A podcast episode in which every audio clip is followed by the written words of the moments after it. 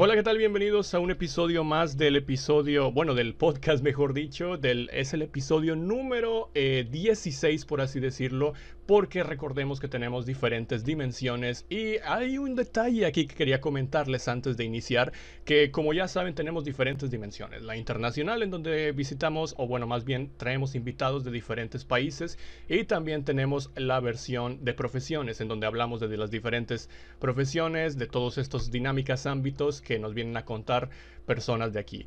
Eh, eh, en realidad el podcast va a seguir siendo igual, solamente lo que va a cambiar, el pequeño detalle es el nombre. Como ya saben, las dimensiones de las profesiones se llamaba antes IA Podcast, ahora se va a llamar Dimensions Podcast como tal. Eh, todas van a ir juntas. Como saben, este es el episodio número 6 de Alguien Internacional. Y bueno, otra vez vamos a ir a Latinoamérica. Ya habíamos tenido un viaje pequeño por Latinoamérica. visitamos también el. Eh, bueno, visitamos, ¿no? Eh, visitamos virtualmente, se podría decir, porque tuvimos un invitado de, Colombia. Y ahora realmente también estoy muy emocionado porque vamos a hablar de un país que también está en mi lista de deseos de visitar en un futuro, ¿sabes? El país de Ecuador, que bueno, Ecuador, como su nombre lo dice, es la, la línea ecuatorial, ¿no? Por, por así decirlo. Y aparte también vamos a hablar del wrestling, que es un tema que ya saben todos ustedes aquí amamos mucho. Eh, tengo el honor de tener al invitado del día de hoy que también hace, tiene su canal de YouTube, hace reviews por parte en parte en Twitch y también tiene una página muy famosa en Facebook que se llama Tío Joker. Así que quiero darle la bienvenida y muchas gracias por estar aquí, por aceptar la invitación. Bienvenido, ¿cómo estás, Tío Joker? ¿Cómo estás, hermanito? Un gran saludo y bueno, pues me siento muy feliz, muy feliz de estar acá. Eh, gracias por la invitación. Creo que los temas que vamos a conversar son bastante interesantes, bastante interesantes. Y bueno, estoy muy emocionado también de estar por aquí, la verdad. Muchas gracias por la invitación. No, hombre, a ti muchas gracias por aceptar. De verdad que la emoción es, es mutua aquí también. Y pues bueno, un poquito para comenzar y para que te conozca un poquito la gente, ¿qué nos puedes decir un poquito de ti? ¿Qué es lo que haces? ¿A qué te dedicas? ¿En dónde te podemos encontrar? Y si quieres compartir también las redes sociales en donde estás activo para que la gente te pueda seguir.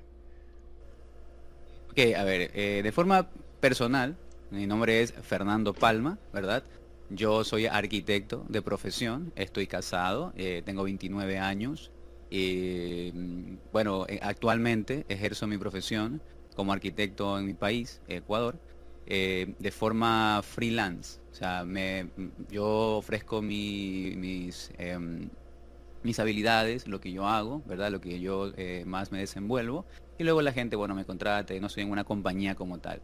Ahora, dentro de creación de contenido, eh, mi nombre como creador de contenido es Tío Joker, ¿verdad? Y bueno, estoy en Facebook, Instagram, en Twitter, pero mi plataforma principal es eh, Twitch. Mi plataforma principal es Twitch, donde soy partner y tengo un contrato allí de forma, mm, se puede decir, eh, algo ah, para que sea exclusivo, exclusividad. Contrato de exclusividad para transmitir sports, deportes, en este caso hablar sobre wrestling, sobre lucha libre, que aparte es una de mis pasiones más grandes que tengo desde niño, desde que era un infante, tenía 8 años, yo desde allí comencé a amar este deporte espectáculo tan eh, maravilloso, a mí me encanta, yo para mí es como una religión, yo no puedo permitir que alguien hable mal de eso porque en serio a mí me da muchísima rabia y quiero enseguida y quiero enseguida este sacarlos de su error porque muchas veces es un error lo que la gente tiene sobre el wrestling porque no lo conocen como tal.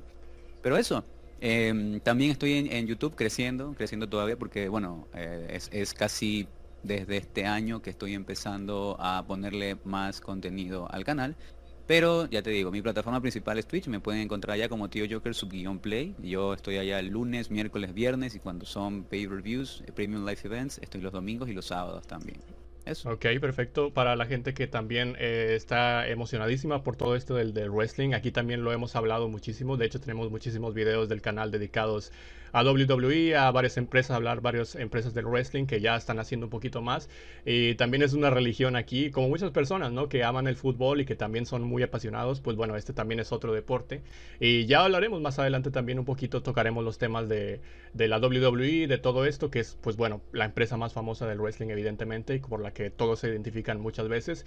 Y pues de verdad que estoy emocionadísimo, de verdad, con este podcast por hablar también de tu país, porque pues es, también un, un, podcast internacional que, que es uno de mis destinos favoritos eh, para visitar, como yo ya te lo comentaba. Eh, ya lo tengo apuntado ahí en, en mi lista de, productos, o de, perdón, de productos, de futuros eh, viajes. y estoy seguro que justo ahora veremos cosas maravillosas de este país. dejaré, como siempre lo digo, en la descripción las redes de, de nuestro invitado. Así que bueno, ahora sí, empezando un poquito primero por, por el país, luego ya nos vamos alternando un poquito entre temas del wrestling, que también me interesa tocar algunos temas. Eh, hablando de tu país en general, eh, ¿cómo describirías, digamos, la vida en Ecuador? Digamos, algún adjetivo específico para la vida en general. ¿Dirías que es tranquila, que es movida, es alegre? ¿Algún sinónimo que describe mejor a tu país? Mira, a ver, eh, dicho no solo por mí que te voy a decir en este momento, sino por los turistas, esta, este país este país es un país de, gente que es, es, realmente acogedora. O sea, eh, no te, no te juzga de inicio, sino que más bien te invita a disfrutar de lo que tiene el país, de las sierras, de las costas, de las playas, de la Amazonía, de Galápagos, de la gastronomía, de las, em, del turismo, que es, hay muchísimo. Em, del clima, porque a veces, bueno, aquí tú puedes, en cuatro horas, tú puedes estar en un sol, puedes estar en el sol, en las playas, y luego puedes estar en la sierra. En solo cuatro horas de viaje tú ya puedes estar en la sierra, acolchonadito, ponchito, bonito, eh, si te gusta el frío, y luego me voy a la playa, cuatro horas y media, yo ya estoy en la playa bonito y disfrutando en, Salinas, en, Punta, en Punta Cana, en algún momento, en un rato ahí que puedes eh, disfrutar en las costas. Entonces, si yo puedo describir rápidamente, aquí en mi país es de gente alegre, acogedora, que mm, invita a que tú realmente no te quieras ir, sino que eh, pases muchísimo, muchísimo tiempo aquí. La verdad, gente muy cálida, es lo que digo, gente muy, a pesar de estar en el frío, gente muy cálida y muy eh, fraterna, fraterna, la verdad. Sí, sí, bastante, bastante Así Es, y muchas veces hemos escuchado, ¿no? También que los pues extranjeros al momento de ir a un país latinoamericano sienten esa calidez, ¿no? Y creo que como cada zona, cada país, eh, e inclusive em, pues cada zonas dentro de los mismos países son diferentes entre sí porque pues yo creo que precisamente en estos podcasts internacionales, como lo habíamos comentado, hemos tenido gente de distintos países, eh, desde la ciudad en donde, en donde ellos viven, pero quizás en otra parte del país, la rutina quizás diaria puede ser completamente diferente. Eh, pero ahora hablando específicamente de, la zona en donde tú vives, em, no sé si sea la capital o, la ciudad en donde vives de, de Ecuador, pero este, ¿Qué nos podrías describir ahora en cuanto a actividades, en cuanto a cómo es la vida, cómo es la vida en, una rutina diaria eh, en la ciudad para, digamos, un ecuatoriano? Ok, a ver, eh, bueno, la ciudad en la que yo vivo es la que más te puedo describir, es Guayaquil, no es la capital, pero es la capital económica porque es el puerto, es el puerto del país. Eh, Guayaquil es el puerto, es el puerto del país, ¿no? Aquí es donde llega todo, aquí es donde vienen Em, los grandes barcos, los containers y todo. Aquí es la capital económica, como se dice, es más poblada incluso que Quito, pero eh, bueno, Quito es, es, la, capital igual, ¿no? Porque igual ahí es donde pasa la línea ecuatorial, ¿no? Ahí es donde está la latitud 0, 0, 0, ¿no?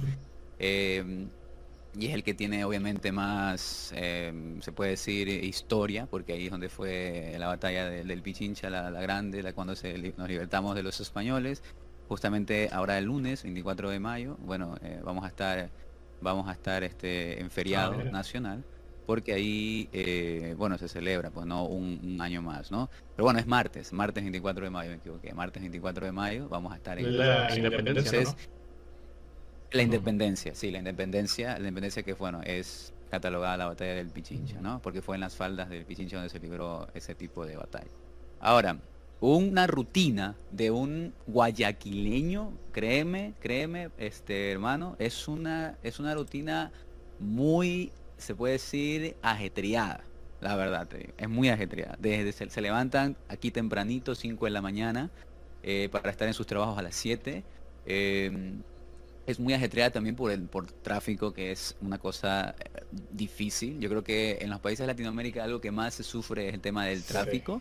Pero eso es porque, bueno, yo te hablo un poquito desde el tema también arquitectónico, porque, bueno, por mi profesión, eh, las ciudades, la mayoría de ciudades de Latinoamérica crecieron sin un plan urbano eh, realmente estructurado. ¿no? Entonces, ese, esa falta de planificación urbana a futuro, el crecimiento, se puede decir de una forma muy desordenada por los asentamientos eh, urbanos que se fueron dando, ¿no? La ciudad fue creciendo, la ciudad fue creciendo latinoamericana, fue creciendo a eh, medida la gente iba invadiendo las ciudades, entonces eso creó de un inicio un caos en el tema de, hacer las cuadrículas, entonces esa falta de planificación también eh, es la que se vive actualmente, ya cuando hay una sobrepoblación en las ciudades, por ejemplo aquí nosotros tenemos casi 3 millones 200 mil habitantes, es impresionante eh, la cantidad de habitantes que hay aquí y cómo ha crecido en estos últimos 10 años, porque en, el último censo teníamos solamente eh, 2.300.000, o sea, mira cuánto ha crecido, altísimo. Entonces hay una sobrepoblación, entonces eso también hace que, haya muchísimos más eh, vehículos, muchísimo más, eh, se puede decir, contaminación auditiva, visual, sonora. Entonces esa eh, eh, todo eso hace que eh, el ajetreo diario sea muy, muy cansino, muy cansado. El guayaquileño promedio llega a sus casas muy cansado, 7, 8 de la noche, y al día siguiente tiene que volver a trabajar. Eso es lunes a viernes. Pero eso sí, hay que decir una cosa que a pesar de que es muy trabajadora la gente, nuestra gente es muy trabajadora, también les encanta disfrutar.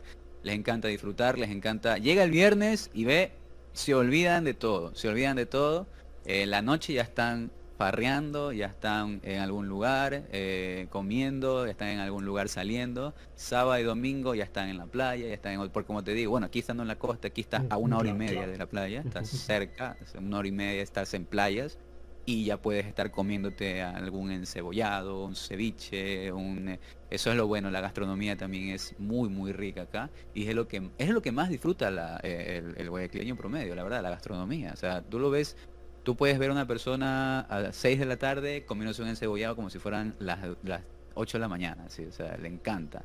Y un ceviche también vacancísimo. Eso es, eh, no hay horario, como les digo, no hay horario para comer ese tipo de mariscos. ¿no? Lo que tú puedes encontrar en Europa por 25 o 30 dólares, los camarones y todo, aquí lo encuentras a 5 dólares y un platote así bien puesto y bien papeado, ¿no? Entonces eso, eh, esa, eh, la vida así un poquito ajetreada porque bueno, la situación actualmente dentro del país. no me quiero meter mucho en política y cosas así, porque tampoco no es mi, tema, pero está jodido, está muy jodido, está bien difícil.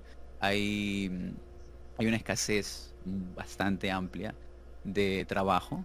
Uno tiene que vérselas eh, cómo salir adelante por su propia cuenta, por su propia cuenta. Yo, gracias a Dios, empecé, no me, no me has preguntado todavía, no hemos llegado a ese punto, pero más o menos va involucrado. No, yo empecé este proyecto en el año 2016, en diciembre del 2016. Y 2017 por ahí yo lo empecé a formalizar cuando en 2018 encontré mi nicho. Entonces yo empecé esto hace muchos años y se puede decir que actualmente recojo los frutos de ese trabajo de años.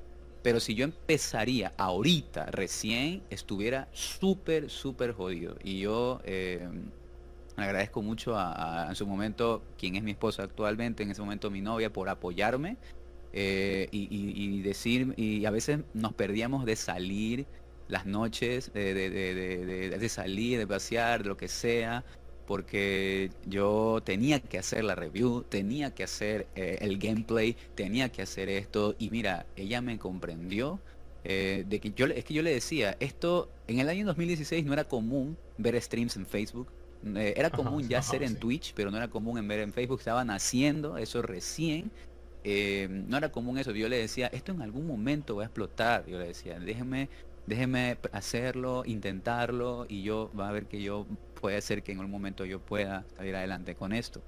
Y, bueno, me entendió y, ahora, pero si no, si no fuera eh, por la creación de contenido, créanme, créanme que, que el país, en este momento, la ciudad no te da garantías acerca de, de que un ciudadano puede obtener un trabajo, así sea, por ejemplo, yo, yo no soy, o sea, soy profesional y aún así tengo muchísimo tiempo tratando de encontrar un, trabajo en una empresa y no, no hay absolutamente nada. Y si no, quieren explotación laboral. O sea, quieren explotación laboral. Quieren que trabajes de lunes a domingo, de lunes a domingo, eh, y, si, y los sábados y domingos ni siquiera es que es horas extras, sino que ya es, es cosa de tu, de tu paga, ¿no?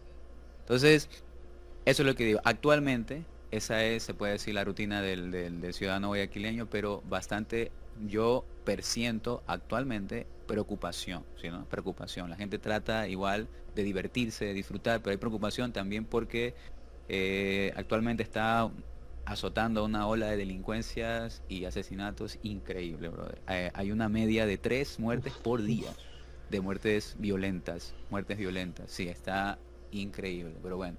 Eso, eso se puede decir. Eso es una parte lamentable, ¿no? Lamentablemente que ocurre en muchos países de Latinoamérica, ¿no? Y es como que lo que opaca un poquito de todo lo bueno que siempre hay en, estos países, porque hay muchísimas cosas buenas y sé que muchísimos muchísimos países tienen muchísimo potencial. Casi siempre se dice también de nuestro país que, bueno, ahorita mismo creo que a nivel internacional, eh, yo soy de México, eh, este, tiene un potencial enorme con esto del turismo, pero también lo de la delincuencia, eh, lo que está pasando, es más o menos como lo describes el día a día también, al menos de mi ciudad, porque es una, es una zona, como tú le dices, ajetreada, se podría considerar como una tipo metrópoli.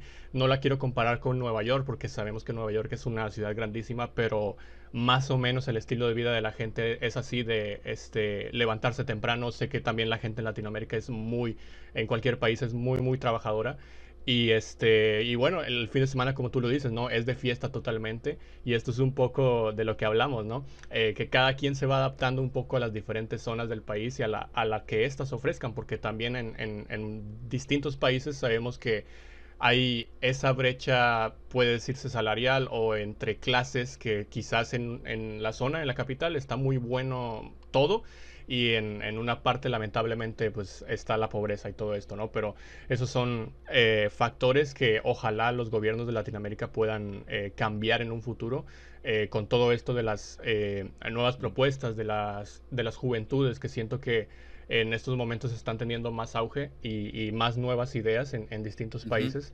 y bueno, yo en los paisajes, por ejemplo, en las fotos estas típicas de Instagram o, o, de agencias de viaje que he visto de algunos destinos ecuatorianos, yo creo que es un país hermoso, o sea, tiene muchísimo, como tú lo dices, en, en esta zona. Sí. Es, espectacular, sí, es espectacular, lo que son unas cosas lindísimas. Yo eh, con mi esposa nosotros que ella me dice que no, que me quiero ir acá, pero primero conozcamos el país, primero conozcamos bien, bien el Ecuador, porque hay muchísimas cosas que no conocemos, a pesar de que sí nos hemos ido de viaje en algunas partes, pero hay muchas cosas hermosísimas por descubrir acá, o sea, hay muchísimas. Y, y, y nosotros, por ejemplo, queremos, Dios quiera, se pueda, queremos eh, para el Triple Manía 30, la tercera noche, queremos irnos a México. O sea, yo, yo le he participado, ir, y, bueno, de paso nos vamos al, evento y vemos ahí el Triple Manía 30, noche 3, vacancísimo. Pero ya te digo, eso es porque es un caso especial, pero ya te digo, para mí lo primero es, es conocer el, país. No, hemos escuchado, muchos, casos de gente hemos escuchado muchos casos de gente de su país que prefiere irse rápidamente a los destinos internacionales y no conoce cuál es, no sé, le preguntas la capital y no sabe cuál es la capital. Claro, claro, no, sí, sí, sí. Eso, eh, eh, mira, yo, a mí como arquitecto lo que más me encantaba eh, cuando yo estaba en las clases era la historia, me encanta. Yo la, historia de la, historia de mi, de mi ciudad, no es que me la conozco al pie de la letra, pero si yo voy por la calle, yo te reconozco. Por ejemplo, este edificio eh, tiene tal lenguaje arquitectónico y es de tal año, lo hizo tal, tal persona, aquí empezó a crecer la ciudad, aquí empezó a crecer esto así. O sea, me gusta. ¿Por qué? Porque me gusta saber los orígenes de las cosas y, y, cómo, cómo fue avanzando tal cual la, historia de las personas que vivieron aquí para, para, no sé, para darle un valor más que monetario a las cosas, porque eh, no sé si has escuchado muchas veces que el, el, dinero obviamente no lo es todo y no puedes comprar todo con dinero. Entonces, cuando tú tienes un, una edificación o un, un espacio que tiene un valor histórico porque aquí ocurrió algo, al final eso no lo puedes comprar con dinero, pero le das le das un valor histórico que es, trasciende más que el dinero, porque el, tiempo siempre va a valer muchísimo más que, el dinero. Entonces, eh, cuando tienes enfrente a una joya arquitectónica que tiene, que, que, por ejemplo fue hecha en 1800 tanto y no sé qué, y aún así está en pie, eso, eh, créeme, se convierte en patrimonial, se convierte en un, en un tesoro patrimonial y habla de la identidad de la ciudad. Y eso es algo que hay que siempre este, preservarlo. Y, ya te digo, muchas veces en los países de Latinoamérica eh, no es valorado eso por sus habitantes, pero es por culpa también de la falta de culturización de los propios gobernantes, porque les dan prioridad a los bares, les dan prioridad a los, em, a, los lugares de recreación, le dan prioridad a los malls, a los grandes malls, le dan prioridad a todas estas cosas, pero no le dan prioridad al arte, ¿verdad? Si tú vas a Europa, por ejemplo, o sea, el continente viejo, ¿verdad? El continente viejo. Tú vas a ver allá y vas, por ejemplo, a, Italia, vas, por ejemplo, a España, y lo que más es visitado son sus museos, ¿verdad? ¿Por qué? Porque también, eh, aparte, de, aparte de tener eh, edificaciones impresionantes hechas por arquitectos e ingenieros muy reconocidos, los museos son los que hablan también de la historia de la humanidad, porque obviamente tú vas a ver ahí cosas del siglo I, cosas del siglo V, entonces la gente va para conocer la historia de la humanidad, cómo empezó la gente a hacer esto de aquí, esto de acá. Pero en cambio en Latinoamérica, a pesar de ser muy tardío, porque recién tenemos historia nosotros desde 1600, 1700, se puede decir desde 1800 porque ahí es donde recién la gente se independizó de los españoles, más o menos. Entonces nosotros tenemos una corta historia de cerca de 250 años aproximadamente. Pero em, entonces es poco, se puede decir, lo que tenemos de, historia. Pero aún así, lo poco que tienes es tan rico que debes de preservarlo y debe de comunicarse a la mayor parte de la gente para que esas personas, eh, de lo poco que tenemos, de lo poco que hay, sepa identificar y sepa darle ese valor intrínseco que tiene. Entonces, eh, el tema de querer seguir, por ejemplo, ay, es que me quiero ir a París. ¿A qué? A ver la Torre Eiffel. Ok. ¿Quién hizo la Torre Eiffel? ¿Por qué se hizo la Torre Eiffel? La Torre Eiffel, ¿sabías que en algún momento se la quiso derrumbar porque pensaban, creían los franceses que simplemente era algo que afectaba al paisaje arquitectónico? ¿Sabes quién la hizo? ¿Por qué se convirtió en una antena para comunicarse con la, eh, con la gente de la Segunda Guerra Mundial? ¿Sabe? No, lo que pasa es que la veo en la foto y se ve bonita, brother. En serio, si, si, si solamente quieres tomarte la fotito y todo eso, primero entonces conoce tu país. Tu país primero antes de querer novelerear, porque eso es novelería. O sea, eso no se llama querer conocer porque me gusta, eso es novelero, tomarte la foto, subirla a las redes, que la gente diga, oh, estás en París. Hermano, primero, conoce, conoce tu país, conoce tu gente, tu, em, tu evolución, tu arquitectura, tu historia, y vas a ver cómo tal vez en ese lugar pequeño donde te encuentras, tal vez haya muchísimo más valor que irte a ver la Torre Eiffel. Tal vez. Aunque claro que ahorita la Torre Eiffel es como una de las siete maravillas del mundo, pero igual.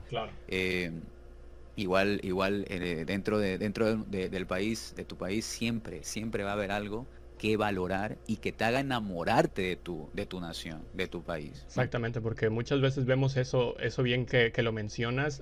yo creo que muchas veces va en parte también en la educación, en, cómo nos enseñan las escuelas esta parte de la historia. Ahí me ha tocado ver algunos eh, pues alumnos en diferentes escuelas que la ven como una materia de relleno la historia y no le ponen atención. Y bueno, esto creo que es definitivamente es algo que, le da que te da identidad ¿no? al, país y a las zonas para que te haga enamorarte más de tu país y no querer salir a, así decir a, por likes, ¿no? A, todas las eh, diferentes em, pues sitios internacionales ¿no? que existen y ya lo, lo, hablábamos bien ¿no? de la arquitectura, cómo, cómo es tan importante, cómo se eh, preserva, por ejemplo, lo de las pirámides de Giza, que ha durado muchísimos y que han hecho de Egipto uno de los países eh, más visitados por el turismo. O sea, cómo también te da, aparte de eso. Y fíjate que a mí me gusta mucho, mucho la, arquitectura. Ah, hay algunos pueblos, de hecho, que en Ecuador se parecen muchísimos a algunos que tenemos acá eh, por el estilo arquitectónico que tienen. Eh, su belleza, pues bueno, digamos, es brutal porque acá hay... Ya, te voy a explicar por qué. Lo que pasa es que México... México fue la, cuna de la arquitectura moderna dentro de Latinoamérica. los primeros arquitectos que salieron de Latinoamérica, la primera arquitectura moderna que hubo fue en México y en Brasil. En México fue donde, eh, obviamente se iban a, estudiar Europa, ¿no? Los eh, arquitectos, los profesionales fueron a estudiar Europa, vinieron con esas ideologías, te estoy hablando años 1890, 1900, vinieron con esa ideología de allá de arquitectura moderna, líneas rectas, minimalístico, eh, estos pasajes eh, aporticados, ventanales alargados, grandes, eh, todo de, por ejemplo, hormigón, vidrio, el, cubismo, esta arquitectura este, de tipo que se le llama brutalismo de hormigón, de madera, todo esto, ellos lo traen acá ¿verdad? México empieza a hacer excelente arquitectura de ese tipo y luego ecuatorianos guayaquileños van a estudiar a México. Traen toda esa, esa arquitectura de allá aprendida sobre de estos, de estos conocimientos que traen de Europa y vienen acá a replicarlo. Por eso es que hay muchas similitudes. Es, es impresionante, es impresionante, ¿no? Cómo el conocimiento se va esparciendo y es ahí donde se va ramificando todo. Y es una de las eh, cosas buenas, ¿no? Que tuvo este auge eh, de la independencia, ¿no? En cómo, cómo creció de distintas ideas. Eh, y es, no sé si conozcas, bueno, voy a decir, por ejemplo, dos destinos de acá de, de, México que son muy famosos por esa arquitectura, que es Real de 14 y Guanajuato. son dos de los países, bueno, seguramente habré puesto también imágenes de todo lo que, como en todo el podcast voy a poner imágenes de todo lo que platicamos. y precisamente bueno, ahora que, estamos hablando de Ecuador, y creo que lo mencionaste al principio, eh, el clima. ¿Cómo es el clima en Ecuador, sobre todo teniendo tan cerca la zona del Amazonas? Eh, ¿Cómo se dividen las estaciones, digamos, en, todo esto durante el país? Porque he escuchado que tiene uno de los climas más variados, como tú mencionaste, que te puedes ir eh, de parte en parte. Si quieres frío, acá está lo frío. Si quieres caliente, acá está lo frío. Y ahorita, bueno, nosotros estamos sufriendo aquí en, en la ciudad de Monterrey. No sé si qué tal, qué tanto llegan a, tener tanto calor allá, pero ahorita estamos a 43 grados aquí, más o menos. Sí, sí se ha visto que eh, eh, yo sigo algunos creadores de contenido de, de México eh, y, y, la verdad sí dicen que están azotando horrible el calor por allá, está horrible. Entonces, a ver, el tema del clima acá, eh, no, o sea, no es que es variado, porque acá solo tenemos dos estaciones, tenemos solo invierno y, y, cuando hace mucho sol, nada más. O sea, invierno, verano, nada más, no hay más. Eh, pero el tema es que el, tema es del cambio, ¿no? Que tú puedes ir a la sierra en, cuestión de, de, o sea, un par de horas, ¿no? Cuatro horas y ya estás ya estás ahí, ¿no? Estás en la altura, se puede decir, ¿no? Bajas, perdón, subes, estás a 4.000, perdón, a 2.000 metros sobre el nivel del mar, 2.500 metros sobre el nivel del mar, y luego en, en dos, tres horas ya estás otra vez a, a 3 metros sobre el nivel del mar. Obviamente con, haciendo unas curvas horribles que te vas mareando y, yo soy de los que va en el carro y, y, le da ese dolor horrible de barriga. me imagino, ¿no? el, país, más, alto, bueno, uno de los más altos del mundo. Uno de los más altos, sí, porque el otro es Bolivia. Bolivia, está a 4000. Eh, esos manes están casi que tocando a Dios, casi que yéndose al espacio. Pero bueno, la cosa es que estamos como a 2500, 2800, ¿no? 2800. Eso, ese, eso es lo que siempre dicen los, los equipos cuando vienen a jugar aquí a Quito. Ay, que ganó Ecuador por la altura. Es que Ecuador gana por la altura. Mentira, y cuando toca jugar afuera, bien que les ganamos.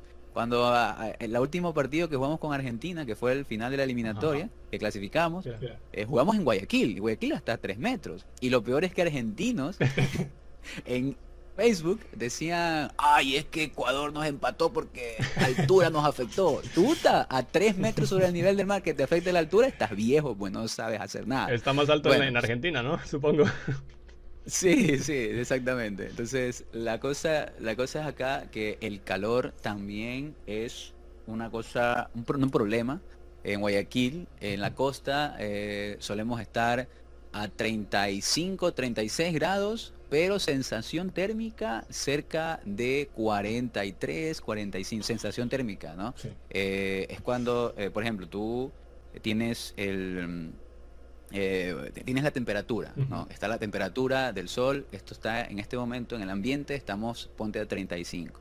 Pero ya dentro, donde nosotros estamos ya parados, la sensación térmica por los gases invernaderos, por la reflexión de los edificios que, están, que tienen demasiado vidrio, eh, que en una ciudad de mucho calor y de mucho sol, para mí está prohibido poner edificios con reflexión y edificios con eh, pintura negra. Si tú le pones a un edificio pintura negra, chuta, estás jodido, adentro te estás hirviendo, horrible.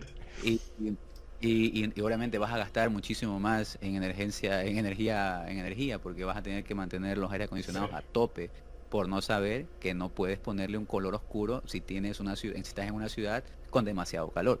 Entonces, eh, ahí dentro, dentro del espacio, con toda la situación, estás a veces hasta 45, estás así horriblemente azotado de calor. Eso es eh, más o menos, ¿qué te estoy hablando? Enero, febrero, ahorita estamos hasta, qué sé yo, um, Estamos hoy mayo, junio, julio, hasta agosto, más o menos. Y ya después de eso empieza a ser ya como que vientecito, frío y, y bonito y todo. Pero estas épocas, hasta, hasta ayer nomás estaba lloviendo. Y esas épocas de humedad, Uh, loco, son una cosa Horrible. asquerosa. Yo, yo eh, siempre veo la gente que pone en las redes sociales que eres team frío o eres team calor. Y yo le digo, ve, aunque me esté pudriendo las patas, yo prefiero el frío, porque con el frío me tapo, me enchompo y, y- y todo, y ya estoy ahí. Ay, qué bonito, y hasta da ganas de salir, y hasta da ganas de hacer algo, pero con el calor no te da ganas de levantar, te lo puedes hacer quitar. nada porque Exactamente. suda, claro, mira, y con el frío te, Te tapas, tapas. y con el calor, ¿qué? Me voy a desnudar Sí. en la calle, me desnudo. No, pues. y ni así, fíjate, Entonces, ni aunque te desnudes, creo que sigues teniendo calor. Igual, y ¿sabes qué? El frío te genera confort. Cuando no es un frío que estás a menos 5, Ah, no, menos claro. 10, pues no, Claro, ponte un 12, 13 grados ya, templadito, 15, que así es como a veces, bueno, en la sierra si estás en Quito estás a 4, a 5 a veces. Si estás en Cuenca, que es para mí la mejor ciudad dentro de, de- de Ecuador, Cuenca, tienes que visitar, es increíble. Eh, Cuenca es impresionante, la verdad. Es, es, es una, es como estar, es como que tú, tú llegas y parece que estás en una ciudad europea. O sea, todo exactamente bien conservado, arquitectura eh, en ladrillo visto, impresionante, las calles sumamente eh, limpias, limpias, sumamente limpias. Eh, la gente respeta totalmente el, el tema de la, de la luz roja, verde, no están con el claxon ahí pegados. Y si alguien toca el claxon fuerte, ya hay un vigilante diciéndole que se calle, que no. En cambio, aquí en Guayaquil pitan así como que, ah, puta, Sí. ah, porque me, porque, porque me da, me, ah, y la gente no, no respeta nada aquí, o sea, la contaminación sonora es impresionante, pero en cambio en Cuenca respetan muchísimo eso. Y también, ¿sabe por qué? Porque en Europa, la gente, eh, allá, bueno, eso le dicen la ciudad de los viejitos, tiene razón. 8 de la noche, ya no hay nadie en las calles.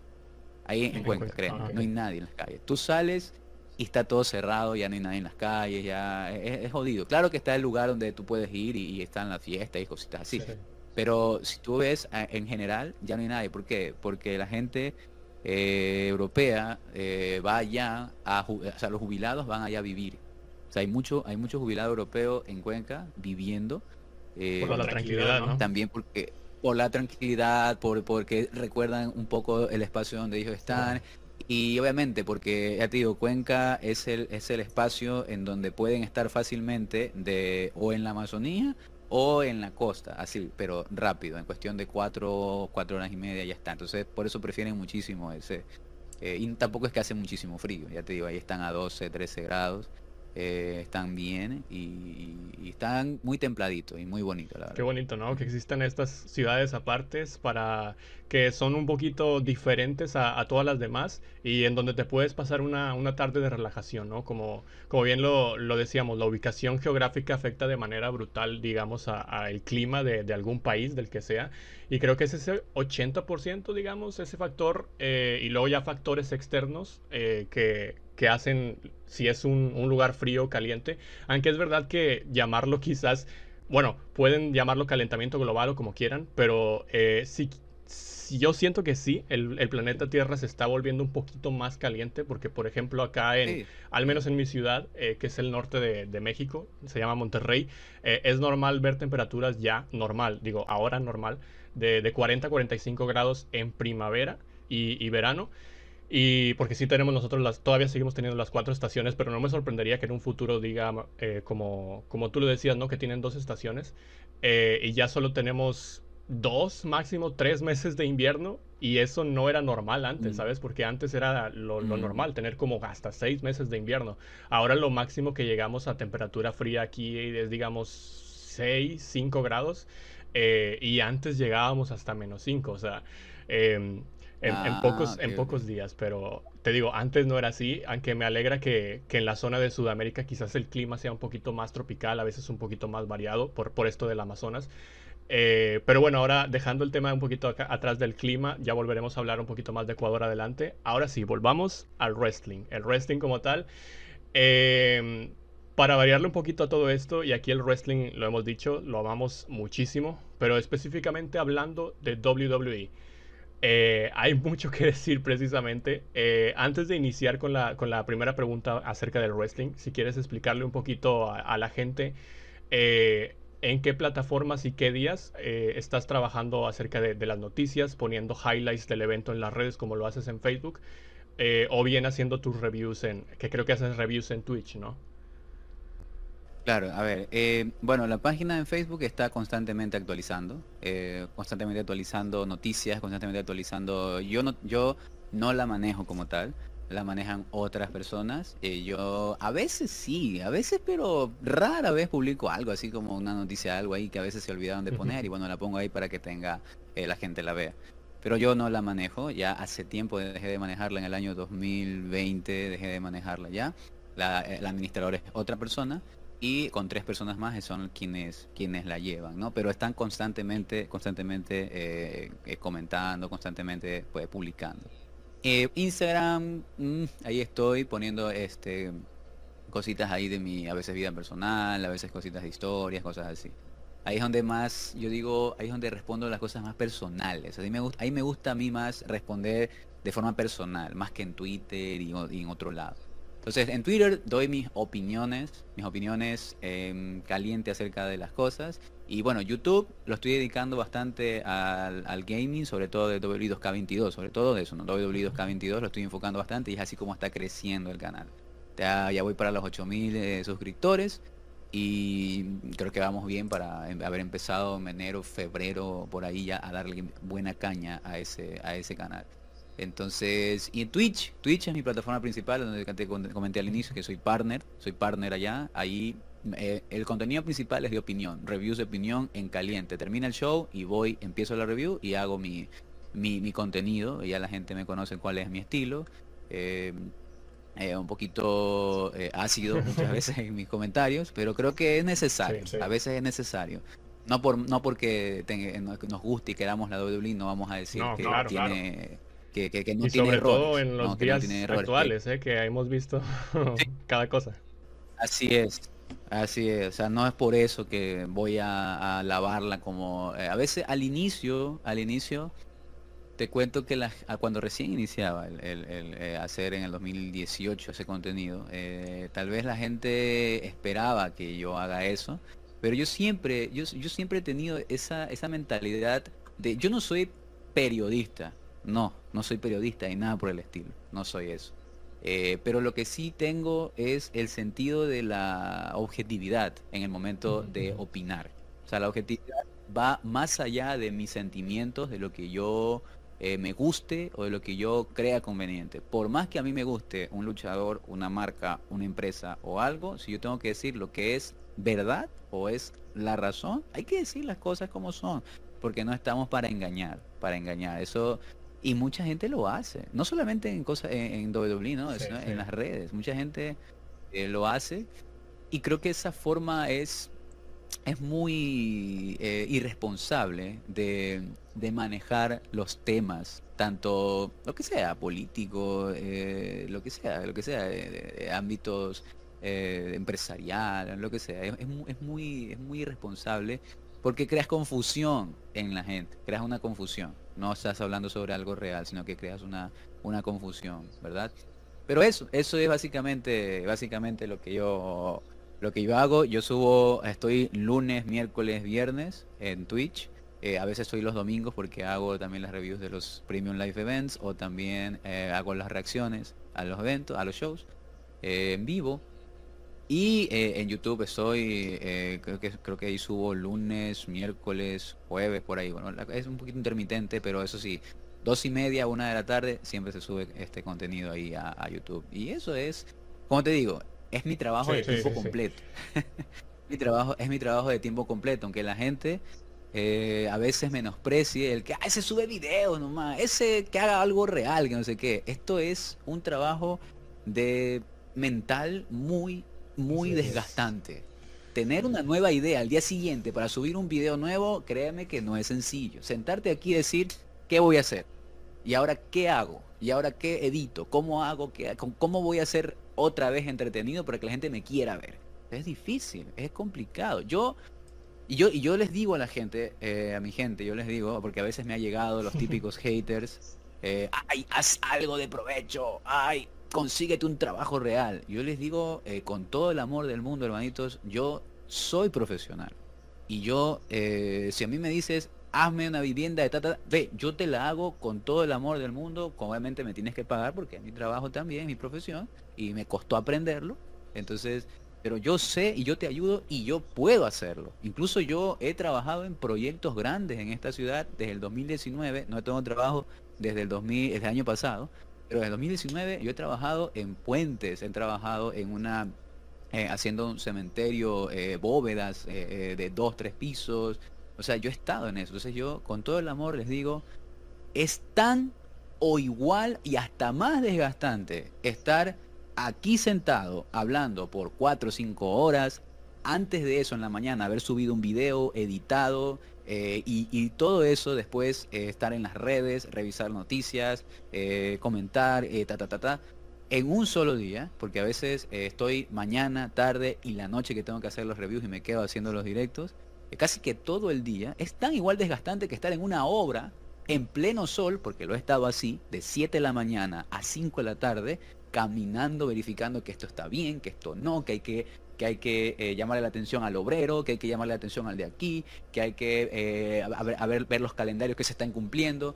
O sea, yo que he vivido las dos partes, te puedo decir que es igual o más desgastante este, este trabajo de creación de contenido. Es bastante difícil. Entonces yo eh, no hablo desde la ignorancia de que, ah, es que tú nunca has trabajado. No, no, te estoy diciendo que eh, sí, mira, yo, si yo te fuera, si yo, yo, yo pudiera ser sincero, ve, esto en verdad a mí es sentarme y los videos se hacen solos y yo me, gano la vida fácil. No, loco, esto es hasta más trabajoso, porque se trata, no se trata de algo que está predeterminado a hacer. Por ejemplo, hay gente que, que respeto muchísimo, obviamente, ¿no?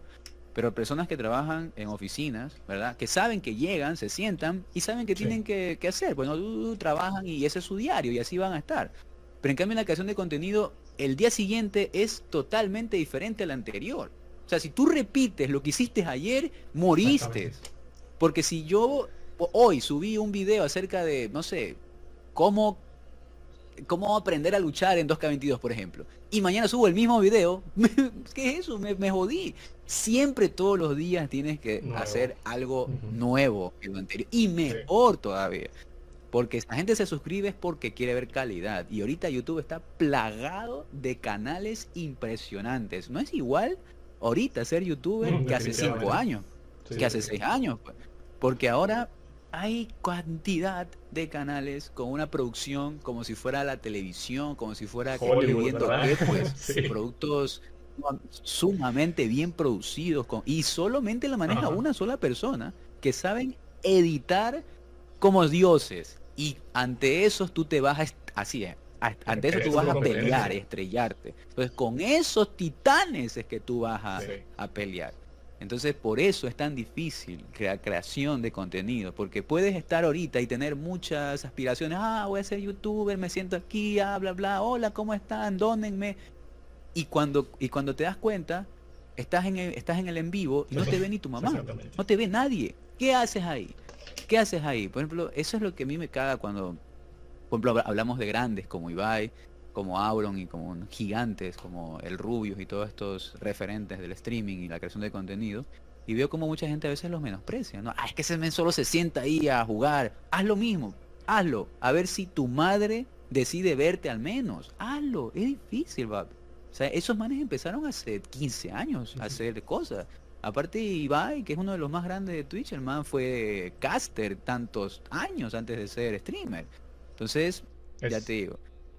Fuimos un poquito de... sí, no, pero no hay problema porque es necesariamente... Creo que esto es necesario, ¿no? Que los mismos creadores de contenido expliquen qué es estar dentro de este mundo, porque como tú lo dices bien, es un trabajo, diría yo, más de tiempo completo.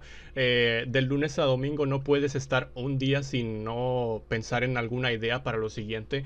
Yo a veces me he pasado fines de semana planeando una semana entera, otra semana entera, para no tener que estar día a día, porque es un trabajo de día a día tener que estar planeando algo nuevo.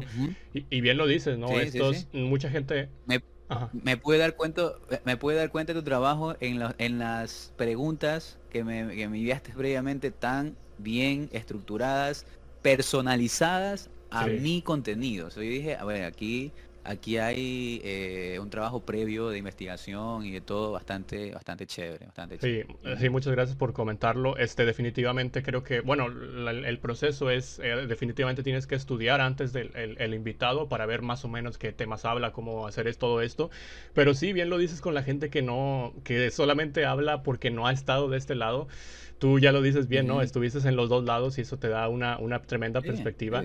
Eh, no es algo fácil y, estos grandes titanes quizás sí, Ibai o, o Auronplay se pueden sentar a hacer lo que, les, lo que sea, reaccionar, pero porque tuvieron un trabajo previo antes, porque batallaron. Ellos sí pueden Batallaron para estar ahí, pero como lo dices tú bien, sí. aparte, otra cosa que con lo que tenemos que batallar si eres youtuber o algún creador de contenido son con los algoritmos, ¿sabes? Porque a veces YouTube te puede recomendar mil veces o alguien puede hacer un video de un minuto, yo que sé, y puede tener millones de visitas. Y tú algo que haces muy bien trabajado y, tratarlo de recomendarlo, no te lo recomienda ahí. Ah, o sea, eso es un poquito el coraje también y a lo que tienes que estar batallando. A mí me da muchísimo, muchísimo coraje porque me ha pasado que me, he pasado seis horas a veces editando un video y para que no tenga nada de exposición. Y a veces hago un video hablando a la cámara, tata, poniendo dos, tres fotos y toma, número uno en las visitas en mi canal. Puta, y yo, eh, qué coraje.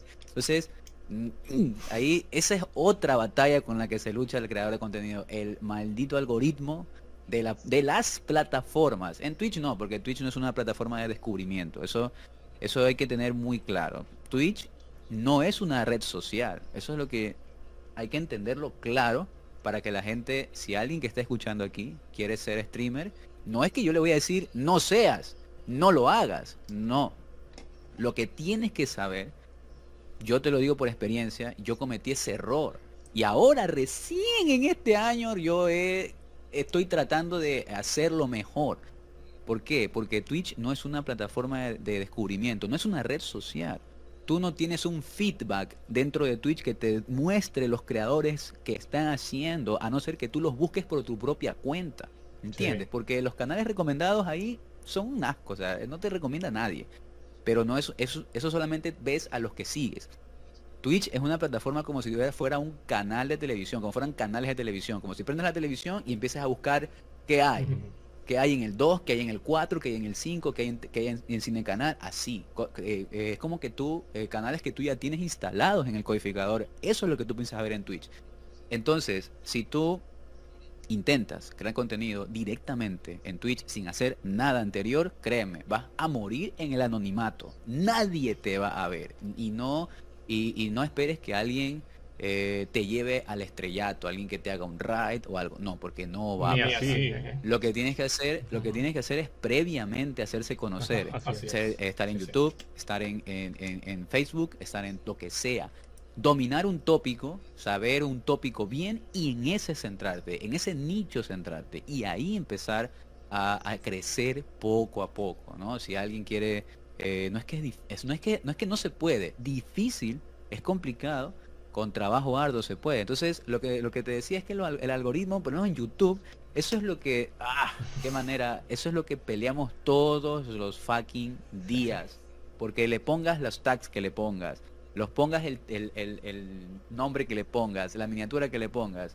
Yo he visto videos de más de 5 millones de visitas con miniaturas asquerosas y videos de 2000 visitas con miniaturas increíbles que no tienen, que, tienen esa proyección, que no tienen nada prácticamente. Entonces, si le, si le pica la nalga a YouTube, te lo recomienda y te lo pone top, y si no, te lo, te lo estrella. Así es. Entonces, es como tener, o sea, tú tienes las ganas, ese es tu factor, las ganas, la predisposición, tu, tu, talento con el cual grabas, comunicas todo, pa, editas, esa es tu parte, qué bonito, pero la parte más difícil es a ver si es que a YouTube le da la gana de que tu video esté realmente eh, factible para poderse elevar dentro de la plataforma. Por eso es que es tan complicada esta situación. Y por eso a veces algunos youtubers o bueno, Twitch eh, que, o streamers en Twitch a veces hacen lo contrario, que es, este sí, empezar quizás en Twitch y luego ya subir los clips, ¿no? O sea, también a, YouTube, a TikTok, a todas las redes para tratar de hacer ese engagement o tratar de atraer personas.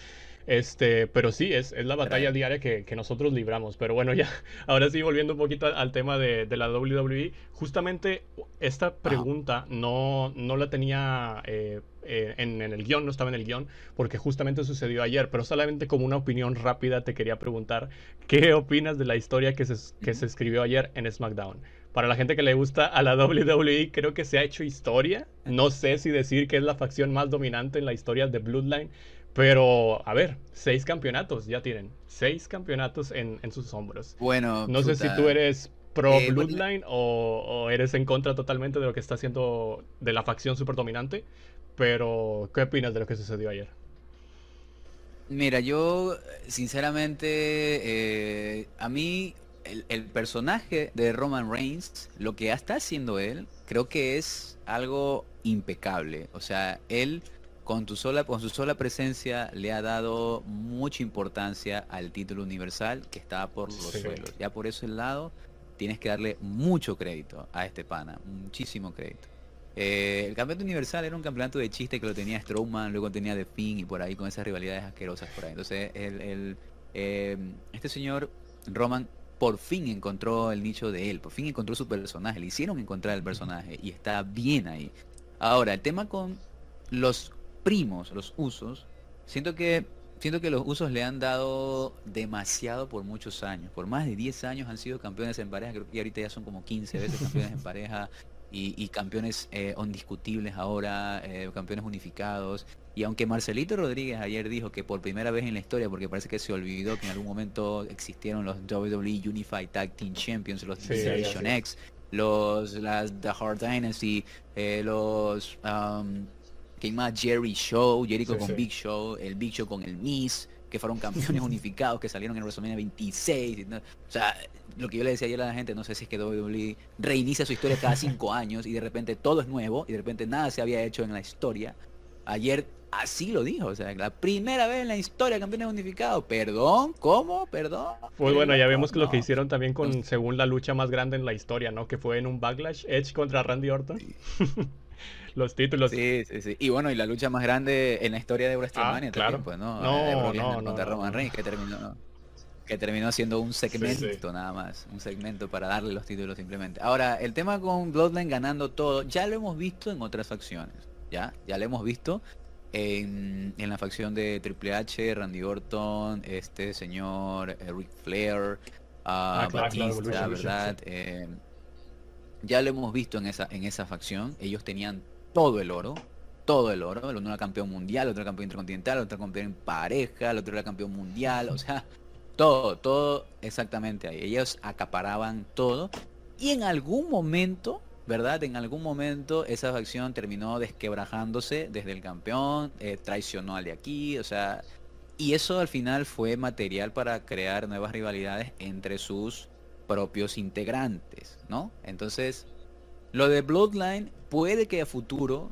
tengamos una algo muy muy llamativo. Alguien, no sé, de los tres puede hacer algo que termine siendo desfavorable para el equipo y luego eh, pudiera desencadenar una buena historia. Ahora, por el tema de menospreciar en esta situación a los Arcade Bros, que son Randy Orton y, y Riddle, yo creo que ellos merecían catapultar catapultarse como los campeones unificados. Esos panas es la mejor pareja que yo he visto en los últimos tiempos. Cómo se compenetran impresionantemente. Randy, a pesar de tener más de 20 años en la empresa, se porta como un, como un adolescente tratando de sobresalir en la compañía, imagínate, o sea, como un, como un recién llegado, tratando de sobresalir, siendo que ese pana ya está prácticamente hecho, cimentado.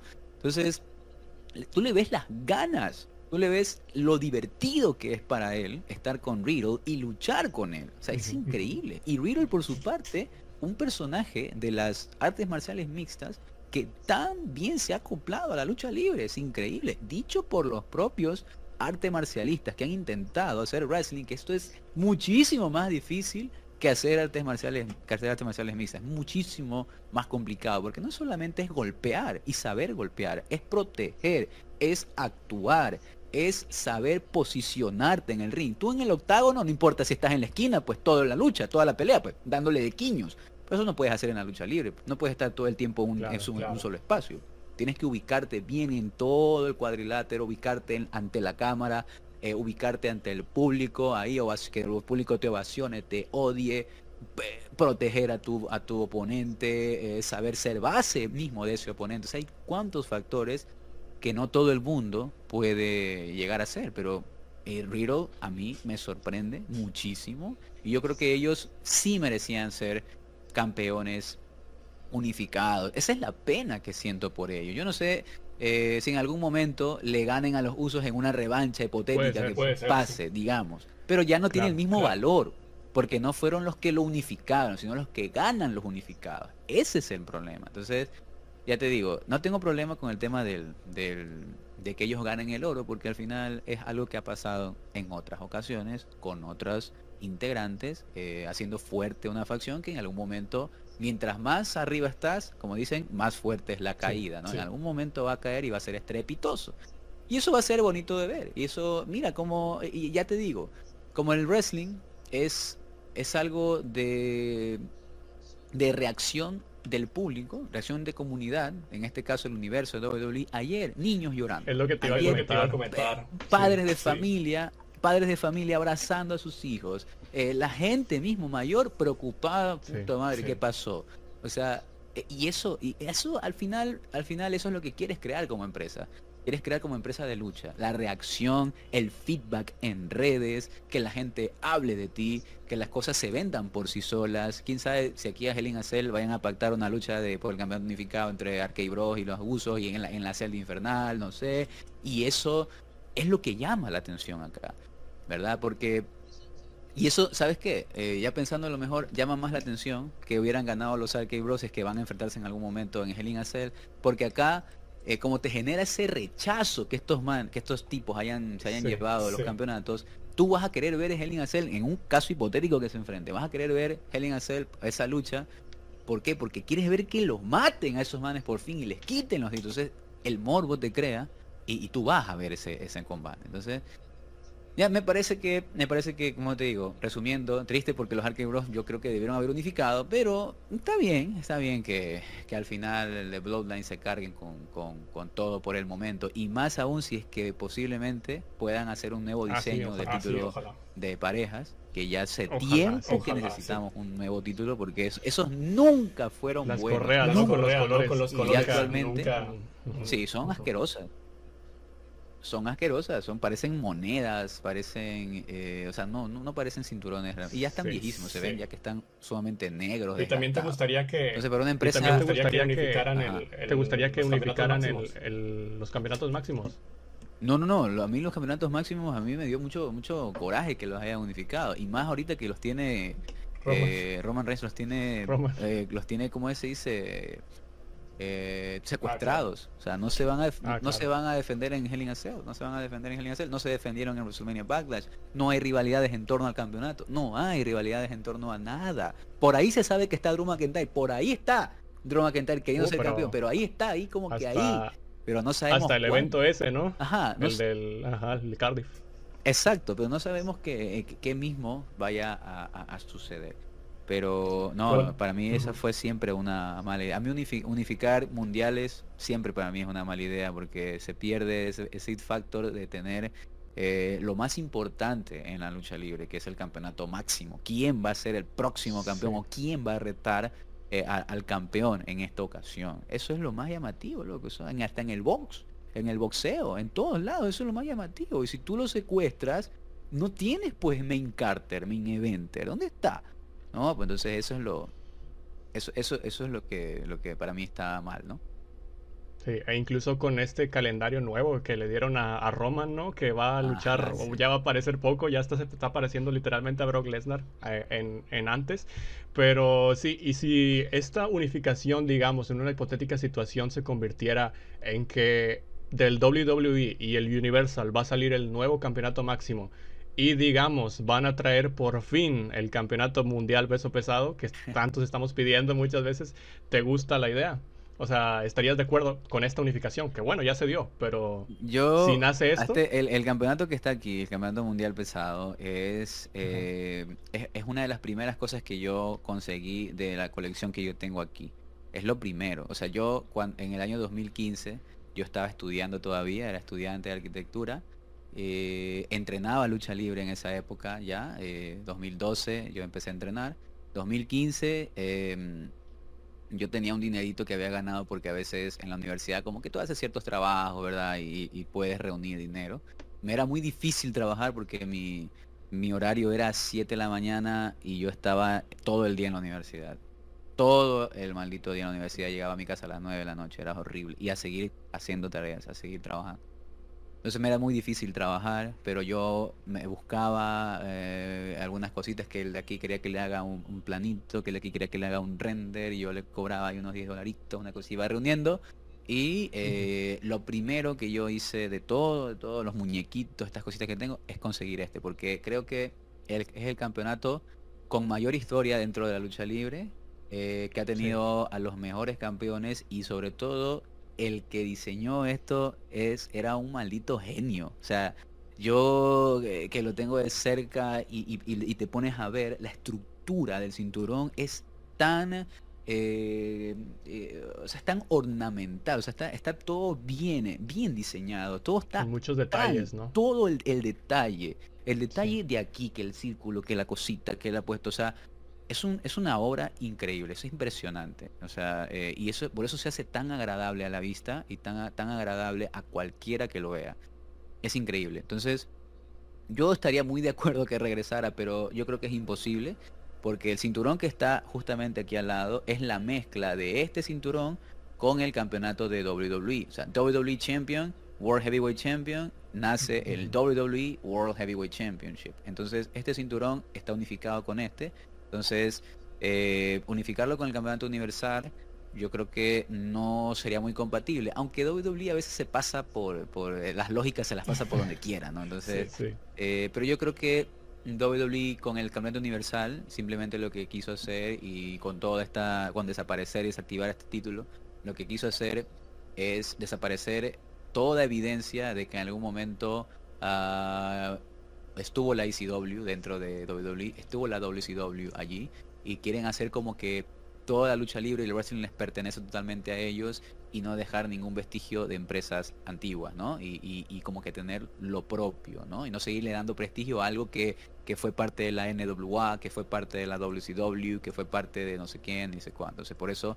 eh, desactivaron el título a pesar de ser para mí el más hermoso. Una vez que desactivaron este, el más lindo para mí era el Intercontinental, el antiguo, antes que el actual, que no está mal, que es bonito también, pero el anterior de Intercontinental que tenía el Ultimate Warrior, eh, ese título para mí era bellísimo también y muy prestigioso.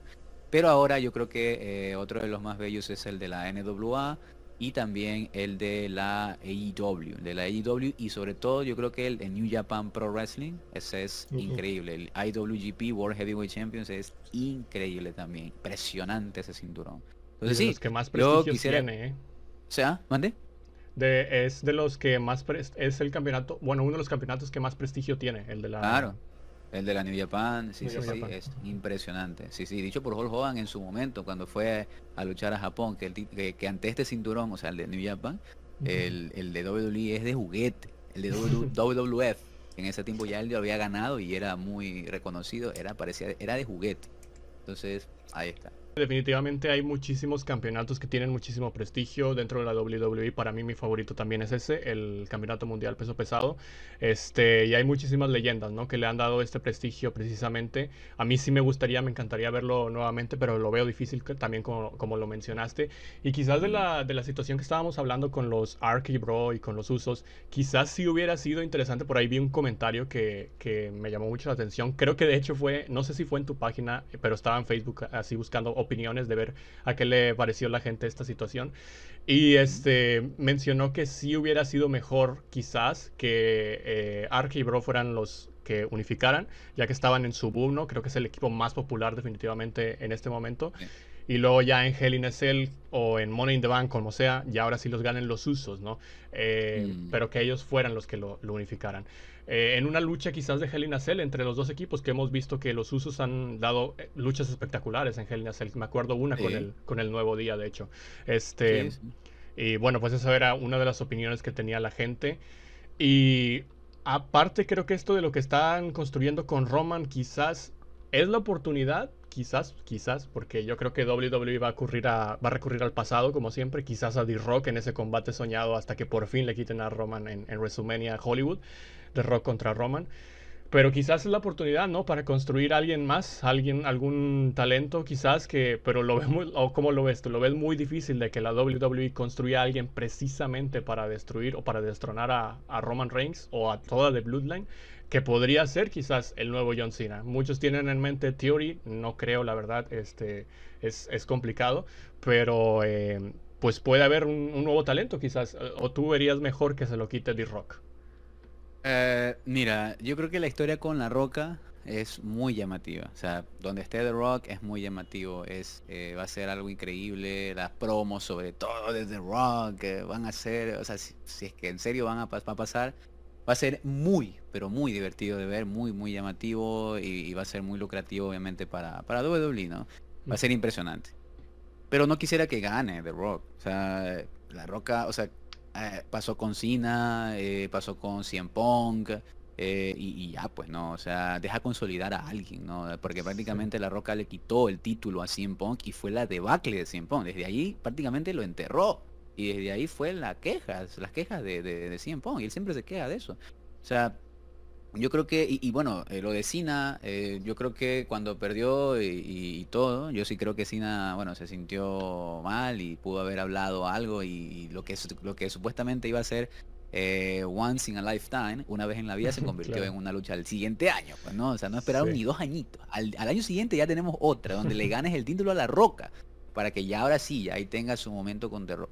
Entonces, pero yo creo que Roman Reigns, yo creo que Roman, me atrevo a decir, que es incluso por parte de Vince muchísimo más considerado que Cena y La Roca. ¿En serio? ¿En que por, qué pienso eso? Porque escúchame, The Rock fue un proyecto que nació eh, e inmediatamente eh, fue Rocky Maivia, por ejemplo. Ya, él fue Rocky Maivia, ganó el título intercontinental, se metió a Nation of Dominations, fue heel y todo, pero fue un proyecto de seis años y ya, y se acabó, y La Roca fue a Hollywood y se acabó La Roca dentro de WWE. Seis. Y toda la historia de La Roca dentro de WWE ocurrió en esos cortos seis años.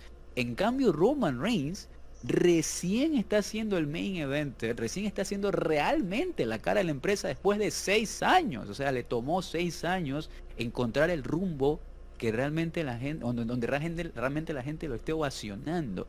Antes de eso, Vince le regaló al Undertaker, le regaló a Styles, le regaló, ¿por qué digo le regaló? Porque, seamos sinceros, el perrote, el perro, el, el, el del patio, que no sé qué, no sabía dar promos John Cena se lo comió en promo. En esa, se equivocó muchas veces en esa promo Roman Reigns. No se acordaba de lo que hablaba. No tenía una identidad. Era el güey de el que, el que salió ahí, el grandote de Shield, y ya, y lo pusieron a ganarle a todo el mundo. Era eso, por eso es que no caía bien. En cambio ahora a todos les gusta, a todos nos gusta, pero es porque por fin encontró su sitial, pero después de seis años. O sea, la paciencia de Vince McMahon con él fue muchísimo más para mí que la que tuvo en sus inicios con The Rock y en sus inicios con, con John Cena también, porque a John Cena también le costó tiempo estar en la palestra principal. También le costó tiempo, a pesar de que el pana desde el inicio ya era alguien sumamente talentoso, desde que se enfrentó a Corengo y tuvo ese careo ahí con The Undertaker dándole la mano y dándole la bendición y decirle, papi, como que tú vas a ser el próximo desde ahí ya Cena ya era para que ya esté arriba. Pero poco a poco empezó a ser Doctor of Chuganomics, poco a poco fue teniendo rivalidad con Big Show, poco a poco con JBL, ta ta ta, hasta convertirlo en lo que hoy día es. Entonces, yo sí creo que va eh, Roman Reigns a ganarle a, The Rock, si es que llega a suceder. Pero, y para mí, quien en algún momento van a construir como el rival principal de Roman Reigns es el que, es el que actualmente está en NXT 2.0, Braun Breaker. Para mí, Braun Breaker es el siguiente eh, Roman Reigns, después de las declaraciones que hace Roman de que ya no va a poder estar mucho tiempo aquí, que ya no va a poder estar en los live ah, events, que ya le queda poco tiempo, de que no sé qué, que es Hollywood, que voy a actuar, que bla bla bla. Después de todo eso, para mí, dentro de NXT 2.0 se está construyendo a, a, Braun Breaker, quien yo siento que todavía le falta para ser superestrella, ¿verdad? Pero luchador sí que es. Yo siempre hago esa, esa diferencia entre luchador y superestrella, porque el luchador digamos como que la gente puede entrenar lucha libre y saber las bases y saber todo, eso te convierte en un luchador, sí, sí, bacán, pero convertirte en superestrella y saber cómo amasar al público y cómo saber llegar, ya eso es otro rubro muy complicado que muchos grandes, por ejemplo, por mencionar a alguien, Dean Malenko, para mí una máquina de wrestling increíble, semipistola a más no poder, impresionante, pero superestrella nunca fue. El pana no era carismático jamás. Se dedicaba a luchar y créeme, por eso es que ahorita está, bueno, ahorita está en AEW siendo parte del personal training, por eso es que ahorita sigue manteniendo su estatus en empresas, porque es un gigante eh, y sabe la base de lucha libre, pero es increíble. O sea, eh, no sé si alguna vez lo viste luchar a Dimolenko, pero es, es delicioso verlo luchar a ese pan pero como carismático jamás lo fue. Y eso ya es otro rubro aparte, que ya, te digo, personajes como Cena, La Roca, Hulk Hogan, entre otros, sí lograron hacer. ¿no? Tal vez no fueron grandes luchadores, pero sí, sí lograron poner a la, a la empresa en un nivel muy alto. Entonces, Braun Breaker es un excelente luchador y tiene para mí muchísimo más talento luchístico que Roman Reigns. Y en su momento yo creo que eh, van a venderlo y pushearlo como un como un como alguien que puede ganarle a, Roman Reigns y para mí no, no digo que él es el que lo vaya a destronar pero sí digo que en algún momento va a haber una rivalidad entre los dos y, sea él el, el que lleve la batuta aproximadamente de los de, en WWE. Yo creo que por ahí va. Y hay mucho talento, ¿no? Que hay en, en NXT 2.0. Creo que es precisamente, bueno, antes a mí creo que me gustaba más la marca Black and Gold, como lo manejaba Triple H. Creo que era lo mejor de, de WWE, inclusive a veces mejor que las marcas principales. Y de ahí podrían, bueno, están saliendo ya de hecho las estrellas del mañana. Y cómo no, creo que a, a mucha gente le gustaría ver una, una cara nueva, ¿no? Que mucho, mucha gente está pidiendo eso. Que también te digo, hay mucha gente, he escuchado muchos comentarios de que no les gusta actualmente Braun Breaker. No sé si es cómo lo estén manejando. No sé si es que ha tenido un mal reinado ya en sus dos reinados o no ha tenido buenas rivalidades. Eh, pero sí, está dentro de las posibilidades y creo que es eso lo importante, ¿no? Lo que decías, eh, separar el factor del luchador superestrella, obviamente quizás le falta un poquito más eh, y lo que mencionábamos de por qué es tan especial el wrestling, ¿no? Que no es solamente subirte a luchar, sino que es saber conectar con el público y digamos tener esta habilidad por el micrófono. ¿Cuántas veces hemos visto luchadores que luchan muy bien, pero que tienen que tener un manager, ¿no? Porque, porque ellos no tienen esa habilidad en el micrófono quizás. Y, y es lo que a veces la gente dice, oye, pero ¿es falsa o, qué tan difícil puede ser eso si solo todo está llenizado? Es lo que a veces nos, nos molesta muchísimo a nosotros que sabemos eh, del wrestling. Es, loco. La gente, la gente no tiene ni idea de lo difícil que es. La gente no tiene absolutamente ni idea. Y por la misma, y por la misma razón de que está, eh, se puede decir, ionizado, pactado, es mucho más complicado. Es como llevar una obra de teatro. Te olvidas de una cosa, valió mierda todo. O sea, a, no ser que tengas una capacidad de, improvisación increíble, que ya eso ya te convierte en un profesional. Y es lo que hacen la mayoría de, la gente de WWE, que a veces sale mal algo y eh, lo tapan, lo tapan con una improvisación rápido de algún movimiento y luego vuelven a la estructura. Y no se nota. No, a veces no se nota, a veces eh, nos damos cuenta, porque a veces somos muy, eh, hilamos muy fino y vemos, ah, mira, ahí pasó algo, pero bueno, lo resolvieron bien, ¿verdad? A no ser que seas así, te, te convierte en un profesional, pero eso es porque eres profesional. Pero eh, a estas personas que dicen eso, métete, métete, entrena por lo menos dos días. Yo recuerdo que una vez cuando estábamos entrenando, a pasaron unas personas, pasaron unas personas por ahí en el galpón donde nosotros entrenábamos lucha, y pasaron unas personas y se quedaron a ver, ¿no? Un poco lo que entrenábamos. Y nosotros estábamos entrenando rutinas, ¿no? Rutinas de taco, rutinas de saltar, de, de, por debajo, que, que, que, no sé qué, que ni sé cuánto, entrenamos rutinas de lazo, que no sé qué. Y la gente dijo, uy, eso, eso está, eso es, eh, ¿cómo es que dijeron? Actuado, está actuado, no sé qué, eso no sé qué. Entonces mi profesor no les dijo nada, solo les dijo, ¿quieren, quieren, este, quieren probar? ¿Quieren entrar para adentro? Sí, sí, sí, vinieron, los manes se metieron. Se metieron y les hicimos coger eh, cuerdas 50 eh, veces. A ver, este, rebote por las cuerdas 50 veces. Mira, tienen que hacer así, medio medio le enseñó. A ver, pa. No alcanzaron ni a la 20 y ya estaban tirados en el piso. Ya estaban tirados en el piso. Estaban así, estaban así que estaban así que, que, parecía que iban a vomitar los manes, que iban a vomitar, así que, que no sé qué, que ya no podía. Entonces, y no hicieron nada más. Se fueron, nomás, gracias, gracias, estuvo muy bonito y se fueron. O sea, no te digo que con coger cuerda ya los manes eh, descubrieron que no es eh, que no es real lo que no sé qué o que es verdad lo que no no sino que se dieron cuenta de que no es fácil pues y no es sencillo que tienes que tener un entrenamiento arduo previo pues banda. Mira en mis mejores tiempos en esas épocas impresionantes que recuerdo muy bien que ya no puedo hacer porque estoy lesionado del, hombro eh, y bueno operado del hombro mismo. En esas épocas increíbles Ah, yo podía dar una lucha de 20 minutos sin descansarlo. Era increíble la capacidad, la capacidad de, Y no que me crea el Kenny Omega ni nada, pero luchar por 20 minutos es, desgastante. Es muy complicado. Muy desgastante. 10 minutos. 10 minutos de lucha es desgastante, loco. Entonces, y para el tren que teníamos nosotros, que éramos aquí, allá, y que no sé qué, y que te lanzas, y que haces el spray, y te para y otra vez. O sea, era era muy desgastante y, yo decía, yo ahorita ni cagando hago eso, pues loco. Si yo si caminando más aquí ya me muero. Pero en esa época que tenía 22 años, 23, era muy joven y, entrenaba, iba, iba, iba frecuentemente al gimnasio de mi universidad, iba, eh, entrenaba lunes, miércoles y viernes de 3 de la tarde a 9 de la noche, eh, bastante tiempo, 6 horas, y cuando era de pactar combates, nos quedamos hasta las 12 de la noche nosotros en, la, en, la, en el, en el ring, era impresionante. Eh, y al día siguiente, eh, eso eran los viernes, al día siguiente eh, teníamos evento y después de haber entrenado hasta las 12 de la noche teníamos evento, ahí vamos a las 9 de la mañana a arreglar el ring, a veces lo desarmábamos y lo volvíamos a armar porque a veces los rings se des, de, se, desequilibran, ¿cómo es? se desequilibran, se, se sacan, se salen de su equilibrio, ¿no? Es como que se viran un poquito, ¿no? Y eso a veces es malo porque no simbra bien, a veces, a veces las, las tablas están montadas y hay que arreglar, hay que arreglar a la esponja, hay que arreglar, eh, no sé qué, entonces por eso íbamos temprano y, arreglábamos las cosas y se veía algo, algo chévere, ¿no?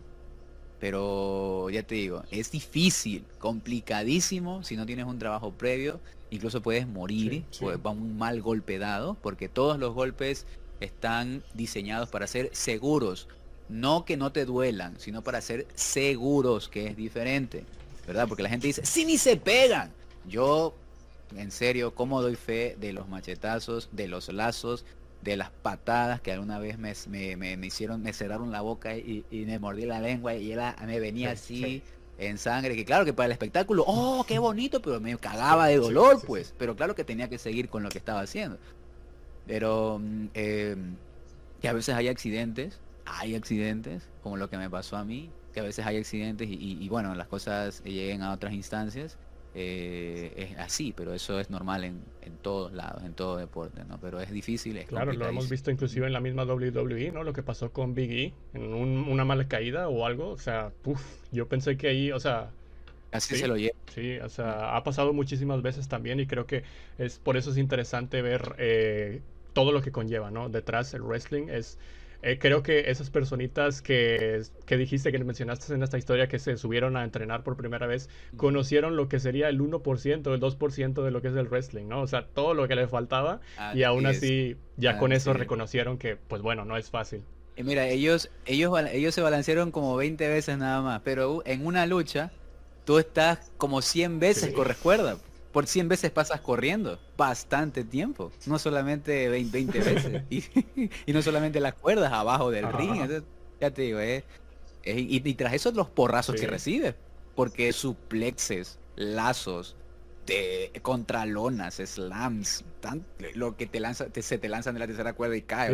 el, ring no es, el ring no es una cama como piensan muchos, o sea, sí, sí, duele. Sí, sí, sí, claro que sí. El, ring no es, no es precisamente, precisamente una almohada como para que digas, oh, eso no duele. Eh, sí, bueno, definitivamente es bueno que siempre lo conozca la gente. Y aparte, bueno, otro de los temas que ya nos dijiste un poquito cómo es tu día a día en todo esto de, las redes sociales, en, como creador de contenido.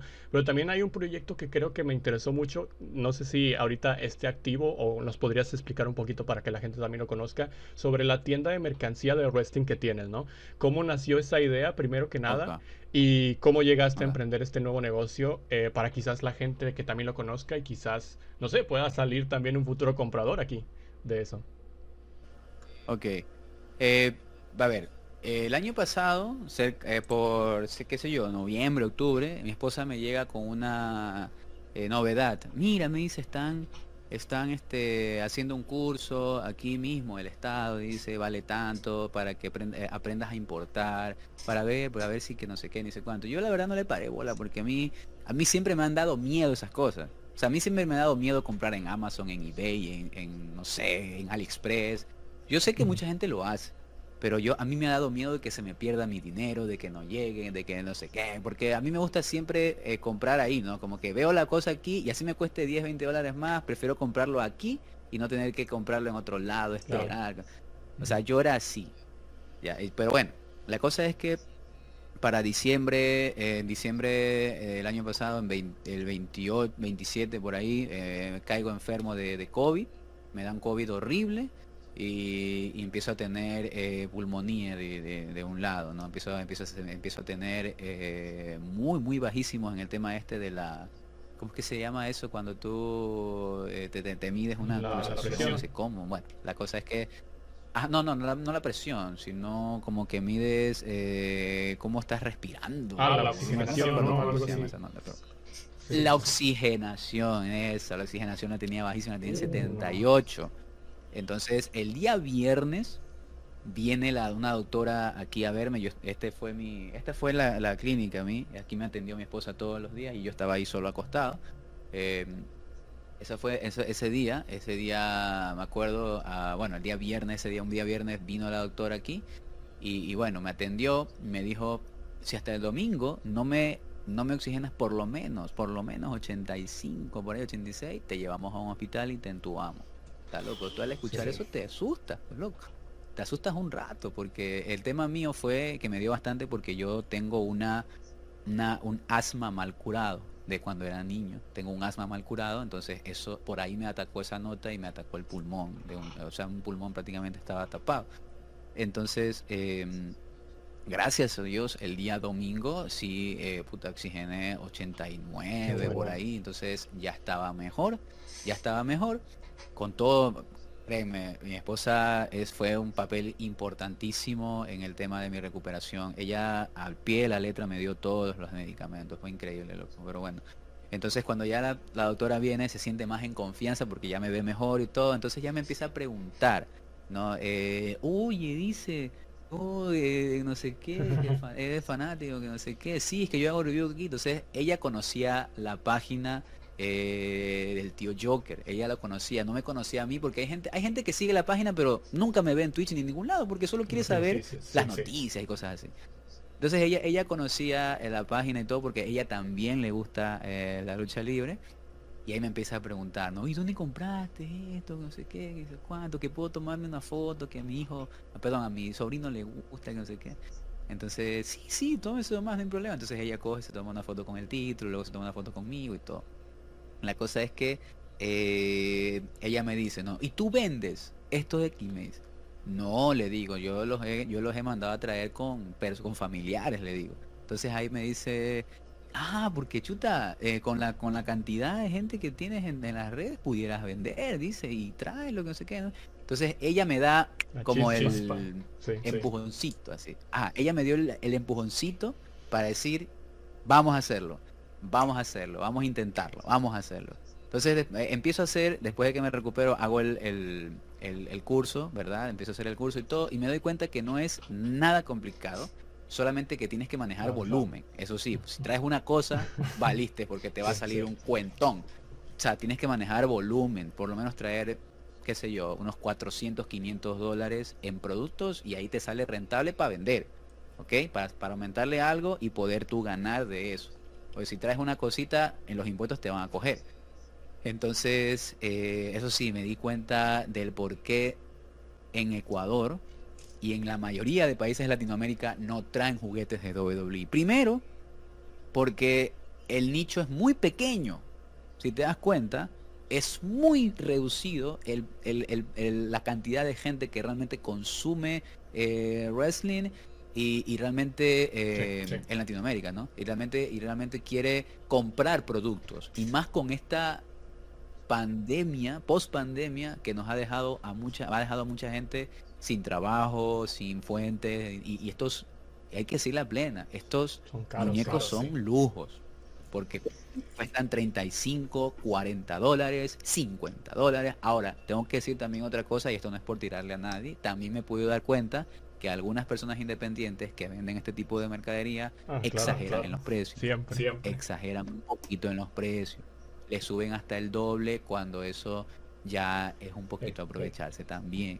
Aprovecharse de que en los en las jugueterías, por lo menos en mi país, no sé si en el tuyo, no, hay productos de WWE. Había hace 10 años, pero ahora ya no hay. ¿Por qué? Porque la gente no compra. Y aparte, eh, por lo menos en este país, no sé si en, el tuyo, en, otros, en otros más, traer juguetes es pagar como tres impuestos. O sea, es, por eso es que los juguetes que vienen de Estados Unidos acá, tú lo ves en Estados Unidos en Amazon, 15 dólares. Y lo ves acá, 45 dólares. Y verga, tú dices, puta madre, ¿qué cuesta tanto? Entonces ahí te pones a sacar cuentas una vez que ya haces, ya te toca a ti sacar las cuentas. A ver, vengo acá, me cobran, me cobran el, el viaje, o sea, me cobra Amazon si es que no es, eh, a veces no hay envíos gratis. si no hay envío gratis, te cobra 10 dólares por el envío. Puta madre. Luego te cobra un impuesto por salir de la ciudad y llegar a la otra, un impuesto. Luego, para salir del país, otro impuesto. Y para llegar y sacar la mercadería, otro impuesto. O sea, impresionante. Entonces, por eso es que tienes que manejar volumen. Porque si traes una solo, te jodiste. Entonces, eh, bueno, ahí me enteré de todo eso y bueno, aún así, aún así, eh, yo me arriesgué, vamos a hacerlo. Yo lo hice una, hice previas en la página, hice previas en mi canal, hice previas para traer, ¿verdad? Y la gente se mostraba muy emocionada. Sí, tío, traiga. Chévere, no sé qué, dio la fiesta. Traigo las cosas. Eh, mucho, un paquete gigante, estaba emocionado yo y todo. Eh, empiezo a publicar en las redes que que tengo la tienda y todo, la gente lo apoyó, otros, otros no, normal, ¿no? el, el 5% del 100 siempre a veces lo ve lo malo a todo. Pero la mayoría de la gente, qué bueno, tío, no sé qué, impresionante, ah, no sé qué, bla, bla. Y, me gustó, veo como en esa publicación eh, había como 600 me encanta y la gente le gustó. Pero de esas 600 personas que reaccionaron, ninguno compró ni una sola, ni un solo muñeco, ni una sola mercancía ni uno. Eh, abrí la página, por, yo al, ver esa, esa disponibilidad cero de la gente, abrí una página alterna, como digo, bueno, aquí es donde voy a publicar yo todo, la, la Joker Shop y todo, armé una web y todo, vamos a hacerlo. Pa, pa, pa, de ahí una persona se interesó y de esas una persona compró. Y ahí yo dije, ok, esto no está saliendo como yo pensé, vamos a, vamos a ponerlo ahora sí vamos a ponerlo en Facebook, ahora como no, no como no como creador de contenido, sino como persona natural, no como Fernando Palma, vamos a ponerlo en Facebook, en Marketplace. Y ahí es donde he tenido yo mi mayor mayores ventas. Hasta gente me ha hecho pedidos. Ahora último me va a llegar eh, me van a llegar eh, cinco muñecos de parte de, ya no solamente de WWE, también voy a traer de Marvel, de no sé qué, porque ya aprendí cómo hacer, pues ya compro en eBay y otras partecitas. Entonces, eh, sí, ya, pero ya me han pedido. Y yo ya, eso, eso, sabes que a pesar de que tengo unos cuantos ahí, tú ves ahí, creo que hay eh, dos, tres, cuatro, cinco, seis. Seis muñequitos hay ahí, yo traje como, yo traje 33, ah. o sea, traje hartísimos, ¿ya? O sí se han vendido, pero me ha costado hartísimo venderlos. Por eso es que yo digo, ya no, ya no voy a hacer así. Ahí pequé, se puede decir, de y eso es algo que para la gente como te digo si alguien quiere hacerlo. Se puede, es, es, chévere. Tienes que tener un capital inicial, mínimo 500, 600 dólares para hacer un pedido gigante. Eh, pero se puede, puedes hacerlo. O sea, tú puedes hacer tu tiendita y todo, pero créeme que si tú tienes una página de fans, créeme que no por eso te van a comprar. No por eso lo van a hacer. Porque una cosa es que consuman tu contenido y les gustes tú, otra cosa es que te quieran comprar algo que tienes, ¿verdad? Y aparte que no es mío, o sea, es WWE mismo, sino que la gente, ya te digo, eh, no tiene dinero, o sea, es complicado siempre eso. Entonces, yo no es que me he estrellado, pero sí batalla, ¿no? me di cuenta de la realidad. ¿ya? es complicadísimo venderle algo a la gente. es complicadísimo. Ah, por más que se digan tus fans, tío, es que soy tu fan, eres el mejor, que no sé qué. Pero, oye, tengo este muñeco, o sea, es de WWE, mira, es de Roman Reigns, ¿lo vas a comprar? No, dices que no tengo plata. Puta, está bien, o sea, es normal que no tengas, pero yo me estrellé de esa forma, ¿no? Entonces, por eso ahora estoy trabajando únicamente bajo pedidos. O sea, eh, me separas el producto con una cantidad X de dinero, ¿verdad? Puede ser el 10%, me separas y yo te lo pido con mi dinero y ah, luego tú vienes acá y me pagas acá, ¿no? Así estoy haciendo ahorita. Para así no estoy pensando en que se venderá o no se venderá. Se venderá, Dios mío, hay que poner una velita a ese Roman para que se venda. Te cuento que yo traje cuatro Roman Reigns. y solo se ha vendido uno. Yo, yo dije, puta, Roman Reigns se va a vender todos. Todavía están esos Roman Reigns ahí apilados. Yo pensé que se iba a vender, pero. Creo que de WWE lo, que lo que más se vende creo que son las remeras, son las, las playeras, ¿no? Este, quizás las playeras de Roman. Sí. La gente me pedía mucho. Sí, la gente me pedía mucho playeras. Sí, sí, sí. La gente me pedía bastante playeras porque tal vez eh, pensándolo también de otra forma, es muy poca la gente que tiene el tema del coleccionismo aquí. O sea, es, muy, es muy difícil. A mí, por ejemplo, me, está, estado, me ha estado gustando ahora que soy adulto. Cuando yo era niño, no sé si a mucha gente, a mucha gente les pasa, ¿no? Que eh, tuvieron una infancia muy humilde, de pocas cosas, de tener pocas cositas, porque tal vez sus padres daban, obviamente, todo de sí para poder tener para la comida, para el vestido y llevarte a la escuela y todo, que es totalmente loable, ¿no? Gracias a ellos somos lo que somos ahora.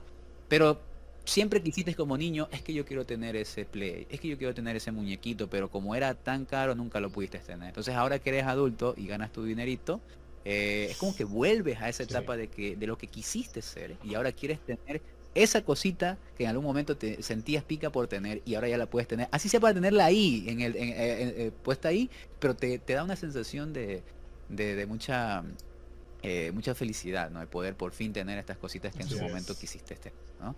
y no pudiste por, por cosas por cosas obvias no entonces eh, al final eh, ahora yo eh, por eso estoy haciendo este, este coleccionismo estas cositas últimamente me he hecho un, un ring a escala que lo estoy armando todavía ahí voy a hacer una especie de, de gachapón aquí atrás como que con el escenario de SmackDown y todo bonito para poner ahí las figuritas para que se vea más bonito porque este, este cuarto que está aquí es únicamente cuarto de streaming y entretenimiento, ¿no? Aquí hay una pantallita, aquí están las consolitas, nos sentamos a jugar, con mi esposa vemos televisión, eh, películas, y este es como un cuarto de entretenimiento, se puede decir así, ¿no? Entonces queda bien y se ve bonito así, ¿no?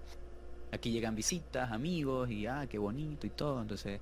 Eh, algunas personas sí me dicen como que, oye, ¿por qué tienes juguetes? Así como que, Oye, no son juguetes, son figuras de acción, son coleccionables, son de figuras que me gustan. Ah, ya, ya. Ah, no, es que estás preparando para cuando tengas hijos. No, mis hijos no van a coger esto, ni de pedo. Eso, si algún rato Dios quiera hay un hijo, yo ahí le voy a comprar en, el tianguis que ustedes tienen, acá en la bahía, es la bahía. En la bahía le compro uno de cinco latas y se Fíjate que sí. Fíjate que sí. Pero ni vamos a coger mi título. Ahí en, en, los tianguis, en los mercaditos, es en los únicos que a lo mejor puedo encontrar eh, figuras de estas de, obviamente no, quizás no originales, pero sí es muy complicado, ¿sabes? Eh, a veces con solamente si quieres, digo, una original, tienes que ir directamente a la WWE Shop y ahí los precios, bueno, son carísimos. Digo, yo no sabía esto de los impuestos que me mencionaste. Aquí pasa algo similar, pero con los videojuegos. Eh, el presidente que tenemos ah. ahora puso un, desde que entró, un nuevo impuesto a los videojuegos y, por ejemplo, algo que te... Sí, sí, me di cuenta, sí, sí, sí vi, sí, qué terrible. Sí, por ejemplo, un videojuego que te podría salir en, lo normal eran 59.99 dólares, eh, ya sube hasta 63, 65, no, no recuerdo cuánto, pero sí es bastante elevado. Con el, con el impuesto. Son como, sí, bueno, dependiendo, es proporcional, claro, el impuesto. Incluso los digitales también, ¿no? a los juegos digitales en también. Todo, en todo lo que tenga que ver con videojuegos. Inclusive los PlayStation, las consolas también. Pero bueno, pues es tema de cada país, ¿no? Y ahí está el proyecto. ¿Mande? Sí. Ahorita los videojuegos y, lo, y todas estas cositas son lujo, loco. O sea, los videojuegos en la, en la época de PlayStation 1 o 2, como eran chipeados, ahí era a un, a un dólar, puta, vacancísimo, pa, pa, peta, peta, peta, para acá. En cambio ahorita los videojuegos 70 dólares, 80, 60, por lo menos acá en Ecuador los juegos llegan a 70 dólares. Y, los de PlayStation, los de PlayStation 5 y Xbox Series X llegan a 90, o sea, puta, e, es, es, es, es, la, es la comida de un mes de muchas familias. De muchas familias. Entonces no, no, no, no, no hay cómo, es difícil, es un lujo. es. es. un lujo tener eh, eso. Y sí vi que le pusieron un impuesto y vi que mucha gente se quejó y es increíble, la verdad. Y cada parece que vamos a la alza, o sea, cada vez va subiendo más esto y pues ojalá pues tengan, tengamos algún, alguna posibilidad en un futuro de que vuelvan a estar en los precios normales, que ya no haya tanta inflación de este estilo. Y ahí está el, el, proyecto que tú tienes, te deseo el mejor de los éxitos con este proyecto, con esta tienda. Hay algunas figuras de acción o, o, campeonatos que siempre van a estar a la moda, a la moda. Y pues para la gente que nos está escuchando, si quiere también comprar algo ahí, si hay, algo que le llama la atención, voy a estar dejando el, el link, ¿no? A, a tu tienda en la descripción del video. Eh, pero bueno, ahora hablemos un poquito de lo que es WrestleMania, ¿no? Ese evento que marcó, digamos, infancias de muchas personas, creo que fue a mí lo que me enamoró definitivamente, lo que me hizo enamorar de WWE. Estamos hablando de que cuando mi primer WrestleMania, probablemente cuando tenía 10 años, 11 años. Em, y bueno, para ti, ¿cómo sería el WrestleMania perfecto? Eh, o bueno, antes de ir a estas preguntas, porque quiero hacer como que unas, una escala entre cada pregunta de WrestleMania te quiero decir primero cuál fue el favorito tuyo. Eh, no sé si el primero que viste, pero el, el que te hizo amar definitivamente a, a, la lucha o al wrestling en general en WWE. Sí, uh, ajá. Yo, como ya lo he conversado otras veces con, con, con la gente, el, el, primer WrestleMania que yo vi fue el 17. He considerado el mejor WrestleMania de todos. El 17 es ah, claro, impresionante para mí. Tiene un... O sea, me, me encanta. Y pero antes de eso, eh, yo, te, yo vi ese evento, obviamente no en el mismo momento. Yo creo que lo había visto como dos años después. Porque aquí en Ecuador eh, era muy jodido consumir lucha libre. Daban SmackDown a la 1 de la mañana, daban Raw a las 2 de la mañana, 12 de la noche. Porque como era categorías muy, muy sangrienta, era latitud, ah, era, y todas esas madres, eran, eran muy... Eh, se puede decir, eh, restringido, que lo vean en horario prime time, de las 8 de la noche, así nomás. Entonces, em, yo recuerdo que mis primos, mis primos eran los que veían esas cosas a hurtadillas, porque todos éramos pelados. Bueno, a pesar de que yo tenía 8 años, ellos, ellos obviamente ya tenían 10, 11, eran más adultos, eran más, más, más, más, este, ¿cómo es? Mayores, eran mayores. Y yo eh, era muy pelado. Entonces, eh, ellos una vez fueron a mi casa a, hacer una pijamada, de lo que yo recuerdo, una pijamada o algo así entre primos. Y yo, como era el más pequeño, no me paraban mucha bola. Y ellos se pusieron a ver un, un, un Raw, un SmackDown, un Raw por ahí, no recuerdo. En donde salía la roca, que era ese qué, que no sé cuánto, puta, yo me pongo a ver y ves, güey, ese fue mi primer contacto con, con WWE, a mí me gustó de una me gustó, ver cómo se estrellaban y cómo ves, me impactaba ver eso, a mí me impactó ver esa situación. Entonces yo después ya además, eh, grandecito, cuando ya tenía unos 9, 10 años, ahí yo me acuerdo eh, que mis, mis, mis primos llevaron eh, un VHS, un VHS, en esas épocas el VHS, habían hecho, y llevaron a mi casa y pack pusieron y vimos WrestleMania 17. Ahí conocí a Jeff Hardy, ahí conocí a, Stone Cold, ahí conocí a todos los grandes de ese, de ese evento. Triple H, Undertaker. Todas las luchas de WrestleMania 17 son buenas y todas tienen una historia de trasfondo. Ninguna es relleno. Todas son realmente unas grandes combatazos, impresionantes. La, la, TLC de los de los Hardy con los Dudley, con Edge Christian, impresionante. La Roca contra eh, Stone Cold, eh, Triple H con Undertaker, o sea, grandes combates, impresionantes. Pero me gustó y... Eh, pero sabes, ¿sabes qué es lo que me hizo realmente enamorarme de la lucha libre? Tú puedes, la gente dice, eso a mí me encantaba, yo te digo, WrestleMania 17, los SmackDown por ahí que a veces veíamos en Raw SmackDown porque eran jodidos verlos, me encantaba todo eso, pero ¿sabes cuándo fue donde yo realmente dije, esto, esto, esto a mí me encanta? Fue con el videojuego SmackDown 2, Now You Rule. Mm, Cuando yo era muy pequeño, yo deseaba con toda mi alma un PlayStation 1 únicamente para tener ese juego. ¿Por qué? Porque cuando yo iba donde mi abuelita, que en paz descanse, íbamos todos los domingos a la casa de mi abuelita, al ladito, así, al ladito, había esos puestos donde alquilaban PlayStation, donde alquilaban consolitas. Entonces yo iba con mi hermano y, una vez vimos pues el juego que estaba ahí, SmackDown. Uy, en, la portada estaba la roca, así todo, ah, así todo badass, así épico. Entonces, pa, lo ponemos y empezamos a jugar. Y, y pa, chuta, yo no podía soltar el mando ya. Oye, sí, güey, pa, dale, dale, que no sé qué. Oh, que la que salta. Ese juego es increíble, loco. Hasta este, en este tiempo es totalmente jugable, totalmente jugable. Pa, está tan bien hecho, pa, tiene tantas cosas. Entonces, todos los fucking días yo iba y solamente iba para eso. Solamente iba para mami, préstame por favor para ir. Que voy a jugar? No sé, me iba con mi hermano y con mi hermano jugábamos solo ese juego. Entonces, cuando mis padres hacen un esfuerzo titánico y en el año 2000 me compran el PlayStation 1, eh, en una Navidad, eso fue, y ahí estaba el juego de SmackDown 2, es puta, Qué, increíble que fue eso, lo que y es lo que se extraña de esas épocas de Navidad cuando te sorprendían de esa definitivamente, ¿no? Y entonces eh, pero recibir esa consola, yo cuando llegué a mi casa, eran como la una de la mañana. Eh, mi mamá me, acostó a dormir, ah, que no sé qué nada dormir, ya chao, hasta mañana, va, ya chao. Pero yo me levanté, loco. Me levanté media hora después. Eh, abrí el play y prendí la consola para jugar el SmackDown. Y ese fue, ese fue como que ese juego eh, fue el, detonante de gustarme tanto la lucha libre. Jugaba, yo creaba mi luchador, eh, jugaba el season a pesar de no saber un putero de inglés. Yo me jugaba el season y me lo disfrutaba ese season eh, porque estaba solo en inglés. Me gustaba hacer los movimientos, a, mi, a mi luchador ponerle movimiento aéreo, no sé qué. Eso a mí me encantó. Ya después, cuando ya pude ver más recurrentemente los, los eventos, me acuerdo de WrestleMania 20, eh, la lucha de Eddie Guerrero con Chris Benoit, la, perdón, la, no la lucha, sino el abrazo de los dos siendo campeones máximos. y, ya desde ahí en el largo ya no pude soltar más la, compañía. Fui 21, 22, 23, 24 hasta ahorita, que eh, Dios me ha permitido poder seguir eh, viéndola y, aunque en, en aciertos y desaciertos y en que tienen a AEW haciendo contenido de pro wrestling muchísimo, muchas veces mejor que WWE.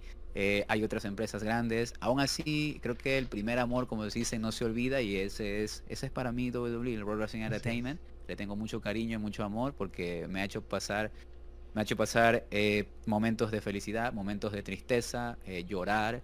a mucha gente no le pasa, pero es algo que yo me ha pasado, incluso delante de mi esposa que es que cuando veo una lucha de mucha entrega y de mucha pasión y demasiada, demasiada, demasiada carga emocional, a mí me, da ganas de llorar. y a veces lloro cuando, cuando la lucha es demasiado buena.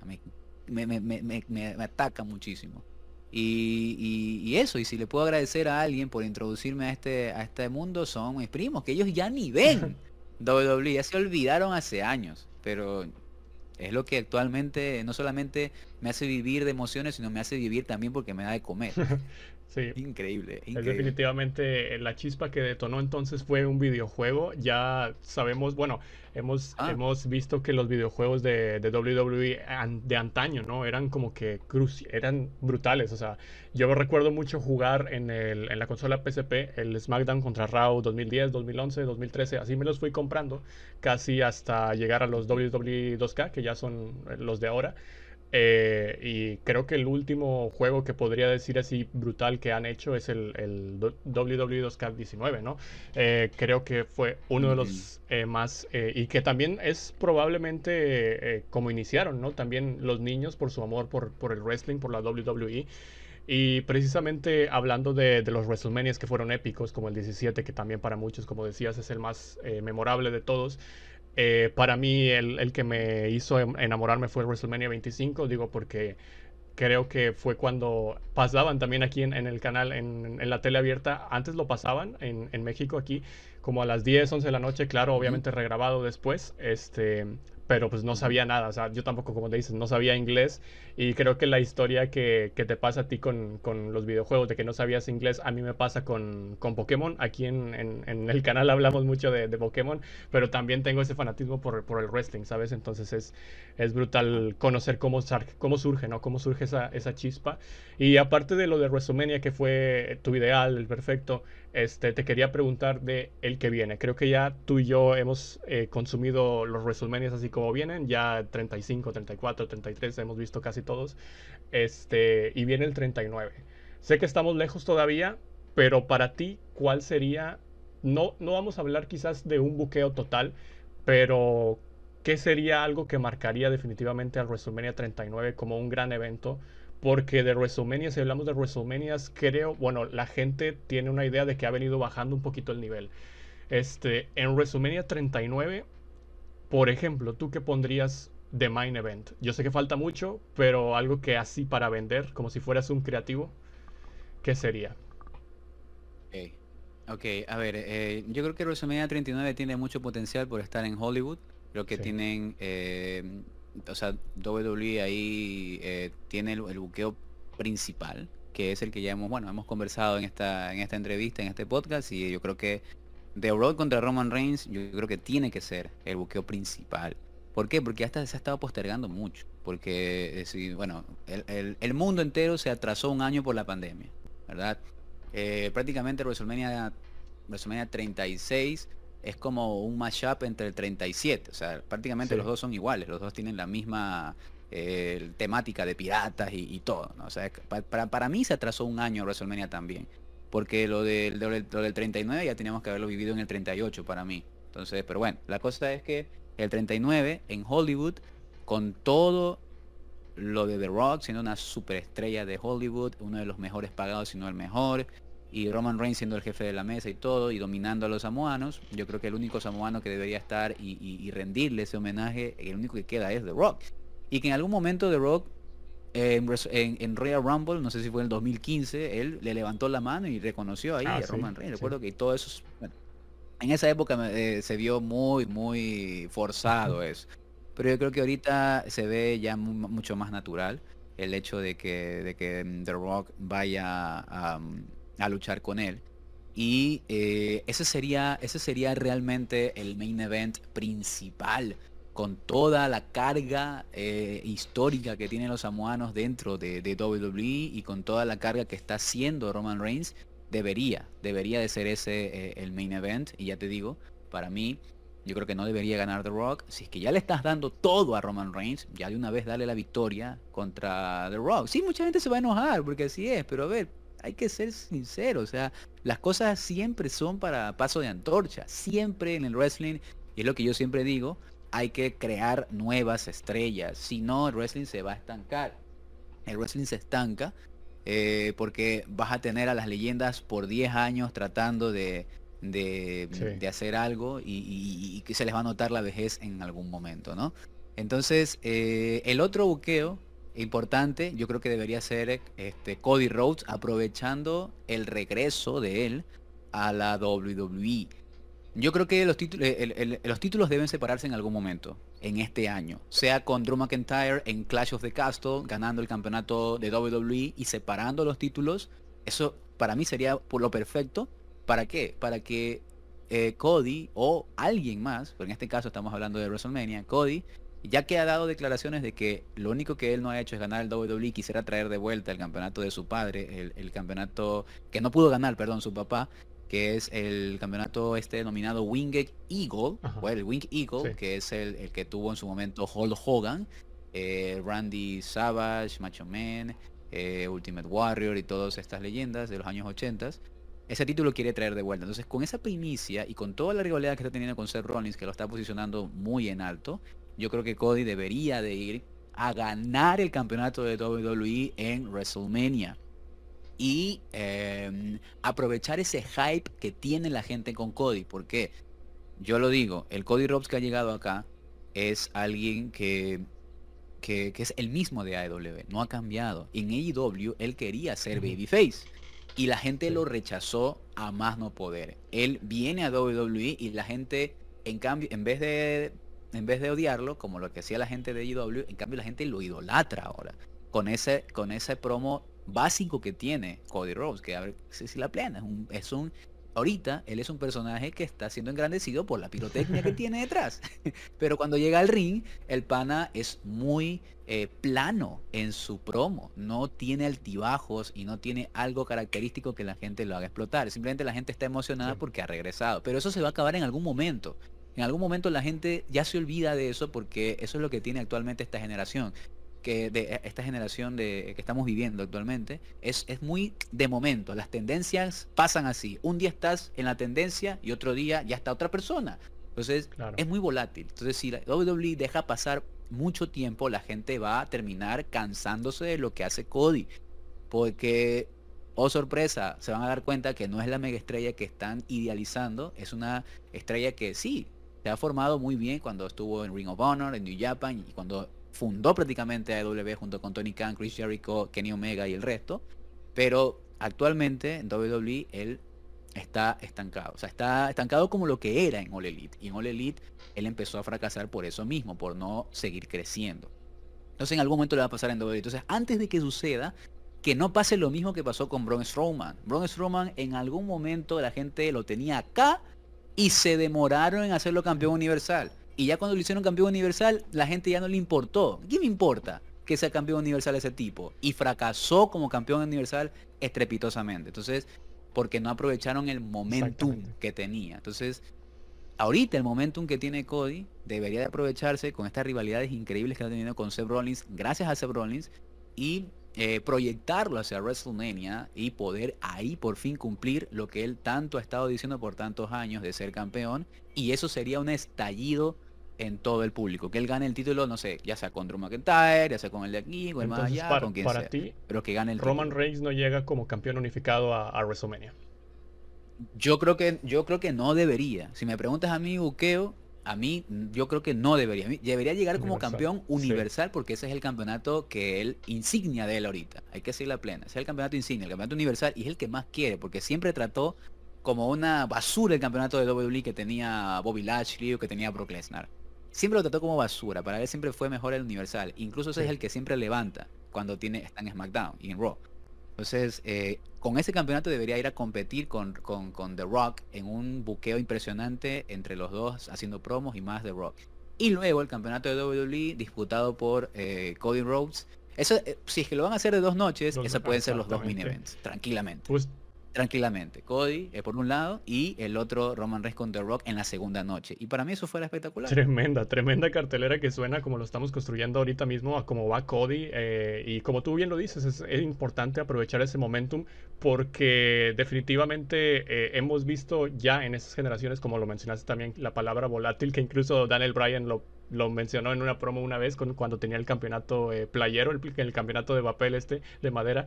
Este, porque definitivamente creo que es muy complicado que ahora en nuestras generaciones alguien llegue a hacer lo de lo de Bruno Martino o lo que está haciendo Roman Reigns, por eso tiene tanto mérito lo que está haciendo Roman Reigns ahorita con 620 días como campeón universal, no sé cuántos lleva la más, o menos, más o menos, pero más o menos, por ahí, pues eh, ojalá que se vengan buenas cosas para WWE en un futuro en este WrestleMania, eh, que a mí la verdad el, pasado me gustó también, o sea, pero eh, había como que una montaña rusa entre estos este, WrestleManias que no sabíamos si fue muy bueno, si fue muy malo.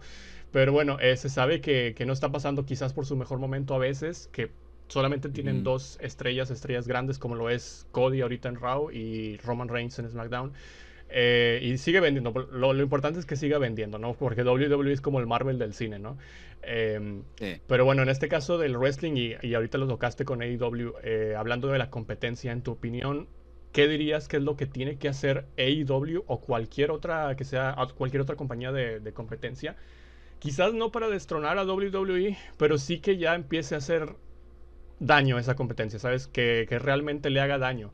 ¿Tú crees que en algún momento es posible, digo, con todo el dinero que tiene AEW quizás, o con todo el, potencial este que tengan las, las demás empresas? Inclusive hemos visto que em, ex luchadores de WWE se van a crear su propia empresa. ¿Qué es lo que, lo que crees que es necesario para que una empresa le pueda competir de tú a tú a WWE? Mira, yo creo que All Elite está haciendo las cosas muy bien. Siento que es una empresa muy nueva, tiene, ya va, a cumplir recién tres años y ha hecho lo que ninguna otra empresa ha podido hacer, posicionarse dentro de la televisión estadounidense. Eh, bueno, veo gente que, como siempre, no se quejan de que ah, solamente tienen un millón, solo tienen 200, 900 mil y, y, WWE tiene un millón 500 mil, no sé qué. Y yo, yo pregunto, ¿no? ¿Que acaso es fácil tener un millón de espectadores? ¿Acaso es sencillo con, con, siendo alguien nuevo? o sea, la gente lo ve como que, ah, solo. Loco. Eh, y otra cosa que la gente un poquito no sabe leer es que eh, la media de espectadores es una y otra cosa son los picos de audiencia. Pero en los picos de audiencia AEW ha llegado hasta un millón trescientos. O sea, es altísimo. O sea, en los picos ha llegado a un millón trescientos. Ya la media después baje y se esté en 800 y luego esté en un millón. Y eso al final te da una media de 950 mil, un millón, es otra cosa. Pero para eso tuviste que tener picos y es así, siempre va fluctuando. Lo mismo le pasa a WWE. Entonces, eh, WWE en Estados Unidos es, ¿cómo te digo? Es, es eh, como una, como una, ¿cómo se dice? Costumbre. Es costumbre. Eh, no es que digo que es mala, sino que digo que es costumbre. La gente tiene por costumbre lunes y viernes ya. Por más de por más de ya 30 años. O sea, ya mismo, ya mismo de 30 años dentro de la televisión con el próximo, el próximo año. Justamente va a cumplir 30 años ya Raw. El 15 de enero del próximo año cumple Monday Night Raw 30 años al aire. Imagínate, desde el año 1993. Eh, está al aire Monty Night Raw, o sea, y siempre se ha mantenido los lunes ininterrumpidamente, y eso es algo sumamente loable, y siempre ha estado con ratings muy altos. Eh, obviamente que hace años tenía más rating, 8 millones, 5 millones, pero es que no, tampoco había la masificación de la internet como actualmente.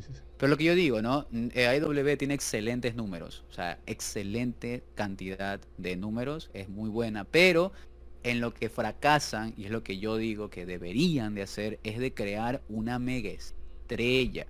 O sea, hacer que su campeón realmente tenga conexión con el público todos los días. Ellos no pueden darse el lujo que hacen ahorita con Hackman Page, que es el campeón, el campeón mundial de AEW. ¿Qué es lo que hacen? Una semana no está, la otra se desapareció y la otra tampoco está. Y ellos no pueden hacer eso porque es una empresa nueva por más que tú digas, no, pero es que Hackman Page tiene años en la industria. Sí, tiene años en la industria, pero actualmente All Elite la gente la está descubriendo. Hay mucha gente descubriendo y la gente que sintoniza por primera vez All Elite debería de ver a su campeón.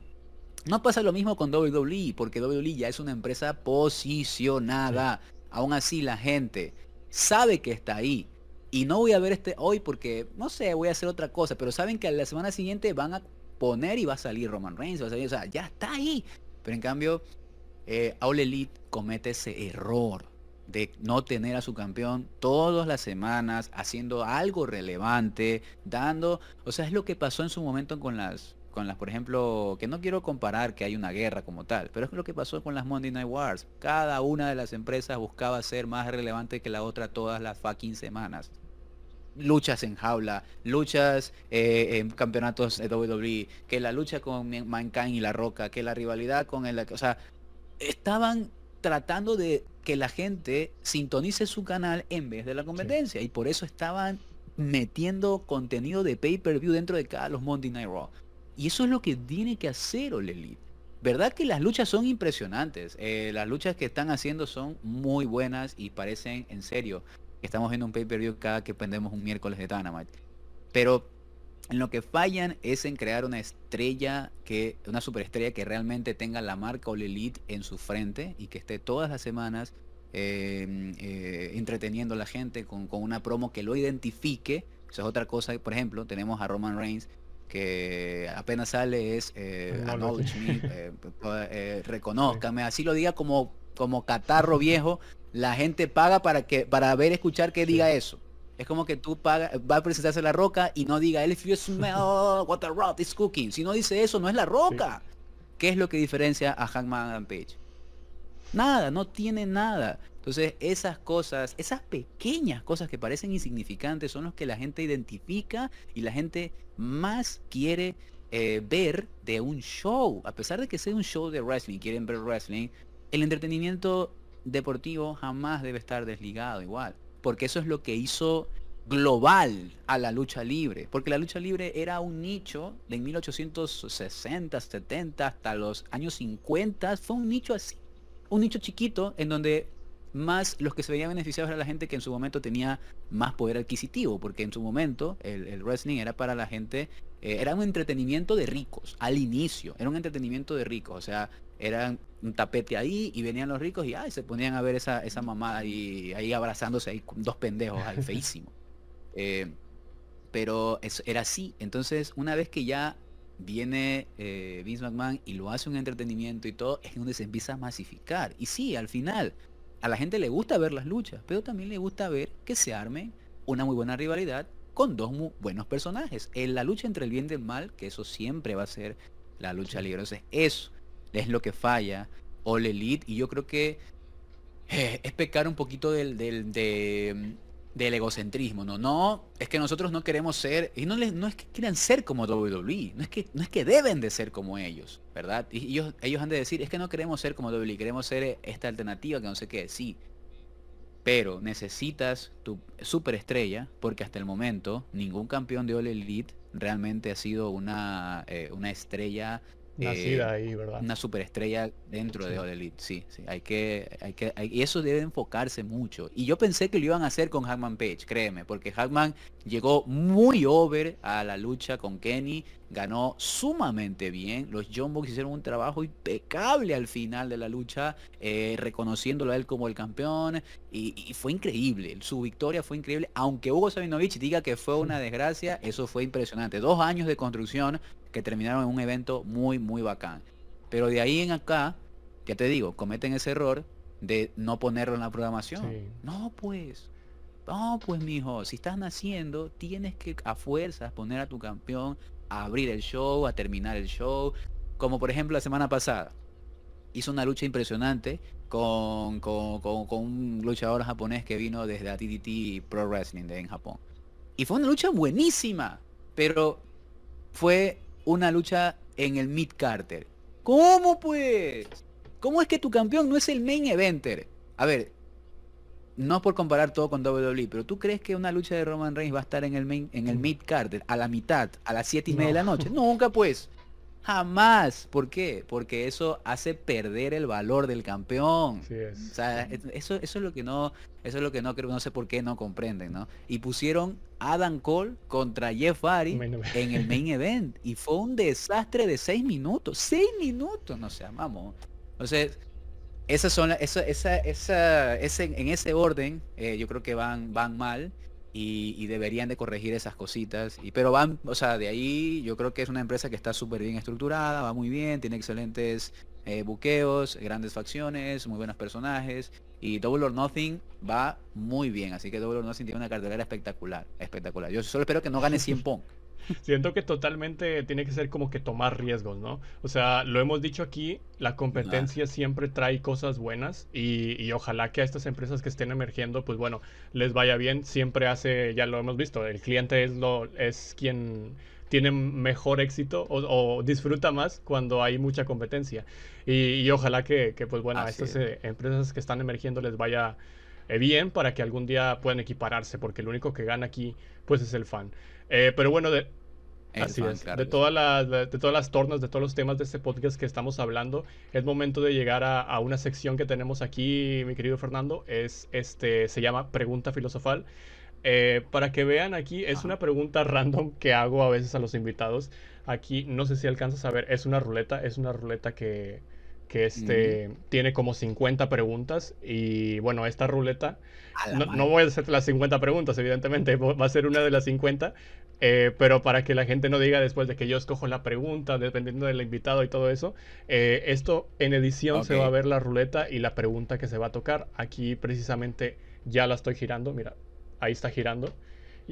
Y ahorita, ahorita va a tocar, en edición se va a poner en pantalla porque la pregunta que ha tocado es ni más ni menos, son preguntas filosofales, o sea, preguntas que nada que ver tienen con, el tema, pero que es momento de, filosofar un poquito. Dice, ah, mira, interesante, ¿has tenido alguna experiencia sobrenatural que te haya pasado? ¿Alguna experiencia paranormal? ¿Algún fantasma que hayas visto? ¿O voces? Ah, sí, sí, sí, sí, sí, sí, Este, bueno, antes ni contándolo rapidito, ¿no? Mi esposa, em, ella, ella vivía antes en un, eh, eh, bueno, con sus padres, pero vivía como que por el centro de la ciudad y vivía en un tercer piso y bueno, cada vez que, y era cerca de la universidad. Entonces, a veces teníamos una para de como que a las 12 y a las, a veces teníamos no sé, eh, que ir a las 3, por ejemplo. Yo para no regresarme a mi casa porque era muy lejos, íbamos hasta su casa y ahí almorzábamos o terminábamos haciendo las, tareas. Entonces yo me acuerdo que ella tenía una clase como a la una más o menos, yo llegué a las 12 y como tenía esa clase ella se fue. Entonces yo me quedé ahí, me quedé descansando, estaba dormido. Entonces había pasado como 10 minutos y de repente eh, se ve, ¿no? Como es el pasillo. Yo, bueno, yo entre, entre, así con los ojos entreabiertos, así, eh, veo como es el pasillo, unos pies entran. entran a la cocina. Y yo, yo la llamo pues a mi esposa, ¿no? Como que, oye, oye, ¿qué pasó? ¿No te fuiste? Y nadie me respondió. Pensé que fue a coger algo, ¿no? Y luego esos mismos, esos, solo vi pies, porque como te digo, estaba acostado y como estaba con tanta pereza, solo, solo alcanzaba a abrir el Entonces, otra vez vi que los pies salieron y se metieron por el es. Y yo ahí, me paro, ¿no? Yo, ¿qué pasó? Oye, ¿dónde estás? Entonces, eh, yo vi esa vaina. A partir de eso le conté a mi esposa, le conté y le dije, oye, ¿qué pasó? Yo como media hora después que te fuiste, yo vi esto. Y ahí me comentó, me comentó la realidad de esa casa y es que en esa casa siempre han visto, habían visto cosas, siempre habían visto, eh, han escuchado cosas, eh, sus padres, sus familias siempre habían escuchado cosas y bueno, ellos ya se habían acostumbrado un poquito, pero y me tocó ver a mí. Y verga, y dije, no seas mamón, que estuve con una, una vaina lámpara, sí. Entonces, mira, esa nota a mí, algo de eso me siguió hasta la casa, se puede decir, porque todo, a partir de ahí, como por dos semanas me empecé a levantar. Esto parece, yo no es que soy escéptico en esas cosas, pero tengo mucho respeto. Trato de no conversar mucho para no atraer esas cosas, ¿no? Pero me pero a veces la gente habla sobre las 3 de la mañana, que es la hora de la muerte, porque esa hora eh, a las 3 de la, a las 3 de la tarde eh, murió Jesús, eh, entonces por eso el diablo le hace la contra y bla bla bla, y no sé qué. Pero créeme que en mi caso sí es real, loco. 3 de la mañana en punto me despertaba un rugido como de un león. Así. Madre mía. Y yo veía, el, porque yo tenía de frente, tenía de frente el, el, el, reloj y yo veía eran las putas 3 de la mañana. Verga, otra vez. Eso me empezó a pasar una vez, otra vez, por como dos semanas, tres Siempre a la misma hora. Y, siempre a la misma hora. Y siempre exactamente, si no era a las 3, a las 3 y media. Ya, más o menos por ahí. Pero siempre era exactamente esa hora, yo estaba cabreado, yo, estaba con miedo, pero ya después me empezó a dar mucho coraje. Entonces, ¿qué, ¿qué, hicimos? ¿Qué hicimos? Llamamos a un tío, un tío que es pastor, bueno, y él empezó con nosotros, empezamos a orar dentro del cuarto, me acuerdo, empezamos a orar, empezamos a repeler eh, espíritus y todo, y, y, eso fue santo remedio, loco, ni más, la verdad, ni más pasó. Eh, no sé si será verdad lo de lo que pasó con el, demonio, no sé, pero de que había algo en esa casa, sí había algo. O sea, ella me ha contado, incluso la tía de ella que vivía ahí mismo abajo en el piso, o sea, ese mismo, en esa misma casa abajo también nosotros pasamos algo de, nos cerraban las puertas, eh, apagaban las luces, las prendían, cosas así. Entonces, de que esa vaina existe, existe. De que esa vaina existe, existe y si me, y si me tocó vivirlo en algún, en algún momento. Digo, yo nunca he sido escéptico. Eh, yo siempre soy como que de mente abierta para creer de que algún día puede pasar. Eh, no es que me dé mucho miedo estas cosas tampoco. Me gusta hablarlas, claro que sí. Pero a mí nunca me ha pasado nada. Digo, es como que yo que sí creo, no me ha pasado nada. Y hay mucha mm. gente que no cree y, le suele pasar. Pero eh, bueno, es la primera vez que tenemos la este tipo de pregunta filosofal, porque como te digo, son 50 y tocó esta. Y digo, te digo, lo máximo que quizás pueda decir, pero no es nada. Lo máximo que me ha pasado así es eh, que una vez en, en, un cine este, iba a dejar una cubeta de, llena de agua a un lugar en donde había una bodega que tenía una puerta y decían que en esa bodega pues pasaban muchas cosas, escuchaban muchos ruidos. Yo nomás la fui a dejar y digo en mi mente, pues no vaya a pasar nada raro, ¿verdad? Estaba medio entreabierta, no hay nada que pueda pasar aquí, solamente la voy a dejar, no quiero molestar a nadie, dije en mi mente. Y pum, que se cierra así como que con un golpe fuerte y dije, ok, bueno, pues no la voy a dejar aquí si no quieres, me voy a ir a otro lado. y, pues bueno, eso es lo único que me ha pasado, te digo, no, no me ha pasado ninguna otra cosa, digo gracias, este, pero... pero sí creo en esto. Pero ahora sí, volviendo un poquito al tema del país, eh, el tema de Ecuador. Aquello, ¿qué dirías que es aquello que no encontrarías en otro país y que tu país sí tiene? Digamos, puede ser algún atractivo turístico, puede ser alguna festividad, alguna eh, cosa única que tú dices, amigo, tienes que venir a Ecuador para realmente entenderlo. A ver, bueno, em, aquí en Ecuador hay, creo que ya, como me contaste, has visto algunas fotografías o algo, hay paisajes increíbles. O sea, hay paisajes de, montañas, hay eh, mucho deporte extremo, em, hay, mucho... Eh, hay, hay, una fiesta aquí, carnaval, que es eh, la gente cuando llega el carnaval, que son en las épocas de febrero, que son feriados, la gente se moja, hace, hace cosas chéveres. Hay un carnaval que se llama aquí el carnaval de, de, de, de Riobamba y es, increíble. Em, hay unas fiestas, una fiesta de como de tres días, eh, que la gente hace diferentes actividades en esa época. Eh, otra cosa también es una, costumbre bastante nativa, bastante autóctona, se puede decir, aquí de este, de este país, que es en Navidades, en Navidades hacer eh, años viejos, se le llama aquí, hacer monigotes de de, cualquier personaje, cualquier personaje, lo que sea, Spider-Man, Hulk, lo que sea, hasta de ti mismo o, de políticos hace la gente también. Y eso eh, se quema el 31 de diciembre, ¿no? El último día se lo quema. Y esa es, esa es como que esa representación que hacen en otros países de Europa, que es como de eh, escribir cosas malas, ponerlas en un botecito y quemarlas, ¿no? Acá se hace ah, como una especie de muñeco. Acá lo que hacemos es ese muñeco coger y reventarlo con camaretas, explosivos, y meterle después patazo, escupirlo, como yéndose lo malo, ¿no? Como que pateando lo malo del, del, año que pasó y, y, y, darle la bienvenida al, al, nuevo. Eso lo hacen y eso lo hace aquí todo el mundo. Por eso ese día, aquí, eh, no es algo bueno, la verdad. Yo te digo, o sea, se ve folclórico, pero yo creo que es algo muy malo.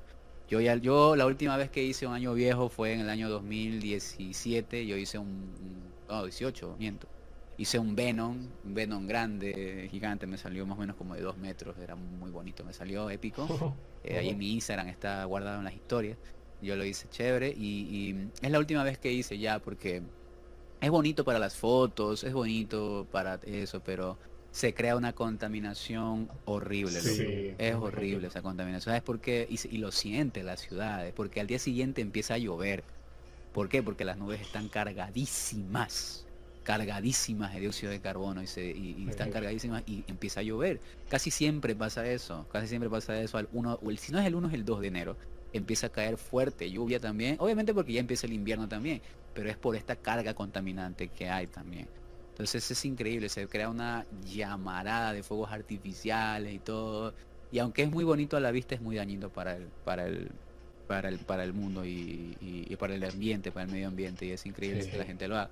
Eh, bueno, eso por su parte, también las playas, creo que es algo que la gente no debería perderse cuando vengas para acá. Eh, Playa Varadero, eh, los frailes, Dios, tienes que ir a los frailes. Como estar en una, es como estar en un espejo de agua increíble.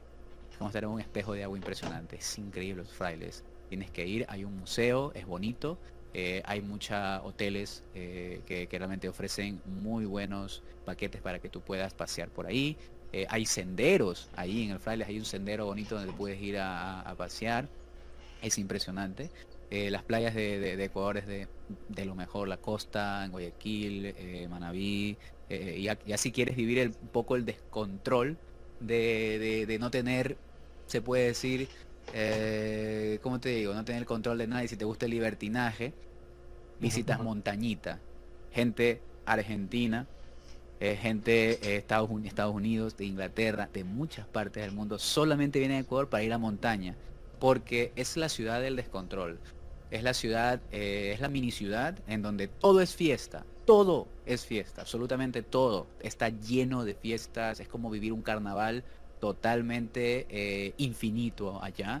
Em, y, te puedes, y puedes eh, incluso eh, comunicar con gente, si sabes inglés, si sabes, no sé, puedes comunicarte con gente de Estados Unidos, de Inglaterra, de aquí, de Canadá, de no sé qué. O sea, puedes, es, es multicultural allá. es multicultural y te puedes encontrar mucha gente allá eh, realmente interesante. O sea, es muy, ¿Cómo muy dijiste que se llamaba? se llamaba? Montaña. Montañita, montañita, Montañita. Montañita. Sí, montañita, montañita. Sí, si puedes ahí ponles algunos videitos a la gente Sí, de sí, también claro. cómo es. Eh, porque sí, obviamente, si no te sabes controlar, eh, cometes el error de mucha gente que va y se hace pedazos y se, y se queda tirada hasta en la playa. Bueno, bueno, eso, eso ya es un poco irresponsable. Pero si sabes ajá. realmente divertirte y sabes realmente con mesura y con responsabilidad, vas y pasas un momento bastante agradable. Eh, hay cabañas, hay, hay, hay cosas sumamente chéveres. Obviamente vas a encontrar esa... Yo creo que esa, esa, esa, esa situación que se encuentra en todos lados, creo que en México también lo, lo han visto, de que la típica, ¿no? Está una coloradota así grandota, con un man así eh, indiecito y todo, y son pareja y se están besando ahí. y tú como que, ¿qué es eso? Así como que, eh, Sí, sí. como, ¿Cómo lo haces? Así como que... o típico, típico encuentras eso por allá. Porque las extranjeras a veces sienten esa parte exótica del latinoamericano, ¿no? Del latinoamericano. de- Exactamente, de- sí, de sí, sí. la- de- de- del sabor latino, ¿no? De, de- de ver que es, cómo bailamos la salsa, que el merengue, que no sé qué. Y ese sabor que no hay en otros lados, pues loco. Que las rusas son muy bonitas y todo, que no sé qué, pero allá esos rusos no bailan más que saltitos y qué pendejada. Pues vienes acá y te arman un bailecito cumbión y ta- te enamoraron, pues loco. Ándale. Es lo que te comentaba al principio, de que Mm. he tenido la oportunidad de platicar con personas extranjeras de Europa, inclusive de Japón, y ya sabes que es completamente diferente la cultura que hay allá acá. Totalmente diferente. Y eso es precisamente lo que les enamora de los latinos, ¿no? Son, son cosas únicas totalmente, eh, que es una maravilla conocer, bueno, para ellos cuando vienen acá.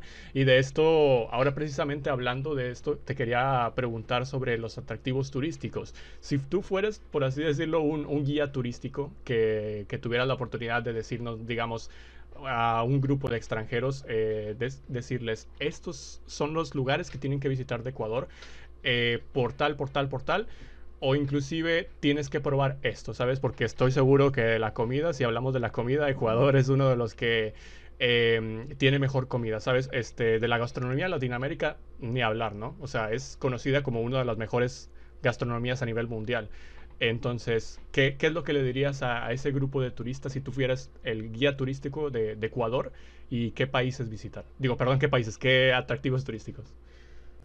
Ok, bueno, eh, básicamente, bueno, eh, en la anterior pregunta también te dije algunos, ¿verdad? Eh, Sí, sí, algunas playitas, te dije algunas playitas, te dije algunos lugares. Me faltó decirte eh, Galápagos. Yo sé que Galápagos es un poquito caro, es un poquito caro, pero es en serio de los lugares más eh, paradisíacos que, que- que tiene eh, no solamente Ecuador, sino América Latina. O sea, Sí, Galápagos es una cosa increíble, la diversidad de especies, el, agua tan increíble que tiene, lo- las actividades de, de- de- de- de buceo. ¿Sabes por qué sé también? Porque yo tengo un tío que trabaja allá, él trabaja en Galápagos, eh, él es eh, guía turístico en barcos, él cocina para la gente y también los ayuda a tener eh, algunos tipos de, de- de- por ejemplo, los ayuda a bucear a los extranjeros y todas estas cositas, ¿no? Entonces él nos cuenta, nos muestra imágenes, fotos y es sumamente lindo. Yo no he ido, yo no he ido, te cuento, porque como te digo, es un poquito, es un poquito carito, hay que tener, hay que tener algo de, billetito para ir a disfrutar bien de las cositas, pero en algún momento sí quisiera darme, darme ese gustito de ir y conocer las Islas Galápagos. Si me hablas sobre comida, yo creo que Guayaquil es el lugar. Yo creo que en la sierra, no quiero menospreciar a nadie de nada, pero allá en la sierra hay muy buena comida, la chuchucara, el chicharrón, el chancho, todo esto es increíble, el motepillo, eh, todas estas comidas eh, autóctonas de allá son una cosa deliciosa, pero yo creo que donde realmente está la variedad es en la costa, porque ahí es donde consigues la variedad de mariscos y las múltiples cosas que puedes hacer con ellos, el chupe de pescado, que el camarón apanado, que el, el ceviche, que el arroz con el arroz marinero, que el pulpo, que, el- que la corvina asada, que no sé qué, que ni sé cuánto, que el, y hablando no solo de mariscos, sino también eh, hablando de, de- de- de carnes a la parrilla, también aquí se hacen muy buenas recetas con carnes a la parrilla. Sí, Eh, sí. algo, algo aquí que se da siempre es el, el seco de pollo. No sé si conoces el seco de pollo aquí. Es algo que es, es tan fácil de hacer, pero es tan rico también el seco de pollo. A pesar de que seco de pollo pareciera que está seco, pero no, es súper jugoso. Lo que pasa es que eh, históricamente cuentan de que eh, se le puso por un, por un extranjero que quería pedir en algún momento que le den, que le den el, el, o sea, él solamente quería el, second, ¿no? El, o sea, el segundo, comer el segundo. Y decía, el, second, second, second. Entonces, desde ahí se quedó con el seco de pollo, pero es, es realmente muy, muy mojado y muy, muy rico, ¿no? Eh, y, eso, o sea, los ceviches, que bueno, siempre esa disputa un poquito con la gente peruana, mi gente peruana que, que esté escuchando, eh, entre quién hace mejor ceviche, Ecuador o Perú. Pero yo la verdad en vez de discutir en esas cosas, la verdad mejor es disfrutar.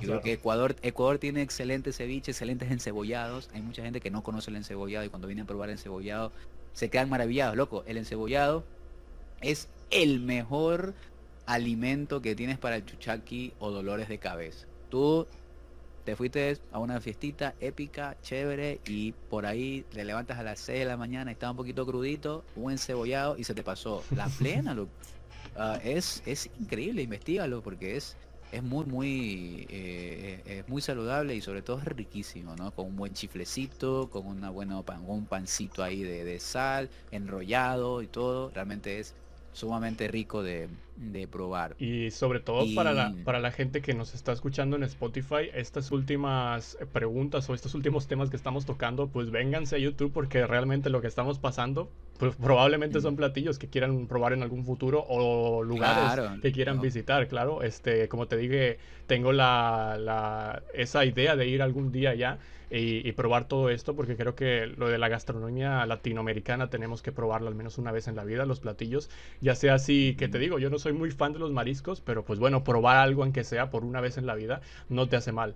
Y creo que, que por eso tenemos que estar en la, en la mente abierta de, como dices, disfrutar. Eh, y aparte de, esto, en, una dinámica que te quería hacer aquí eh, justo antes de, ir a, a, una de las secciones que son las preguntas que tiene el público para, para el invitado, este, te quería mostrar algunas imágenes de, tu país, alguna, bueno, dos imágenes y, tres hechos que tuve ahí investigando cuando hice la sección de las preguntas. Eh, y tú me tendrás que decir cómo se llama el lugar y también unos hechos, bueno, no sé si son hechos, cosas históricas, pero son tres cosas que investigué por ahí. Eh, sobre Ecuador, unas cosas culturales quizás o de atractivos turísticos y tú me tendrás que decir si es cierto o falso. Esta es una sección que ya he hecho quizás en el primer podcast que vimos, pero este, más que nada es para conocer si, si la, es verdad lo que dice la gente en internet o es falso, ¿no? De, de una persona que, que bueno, es del país.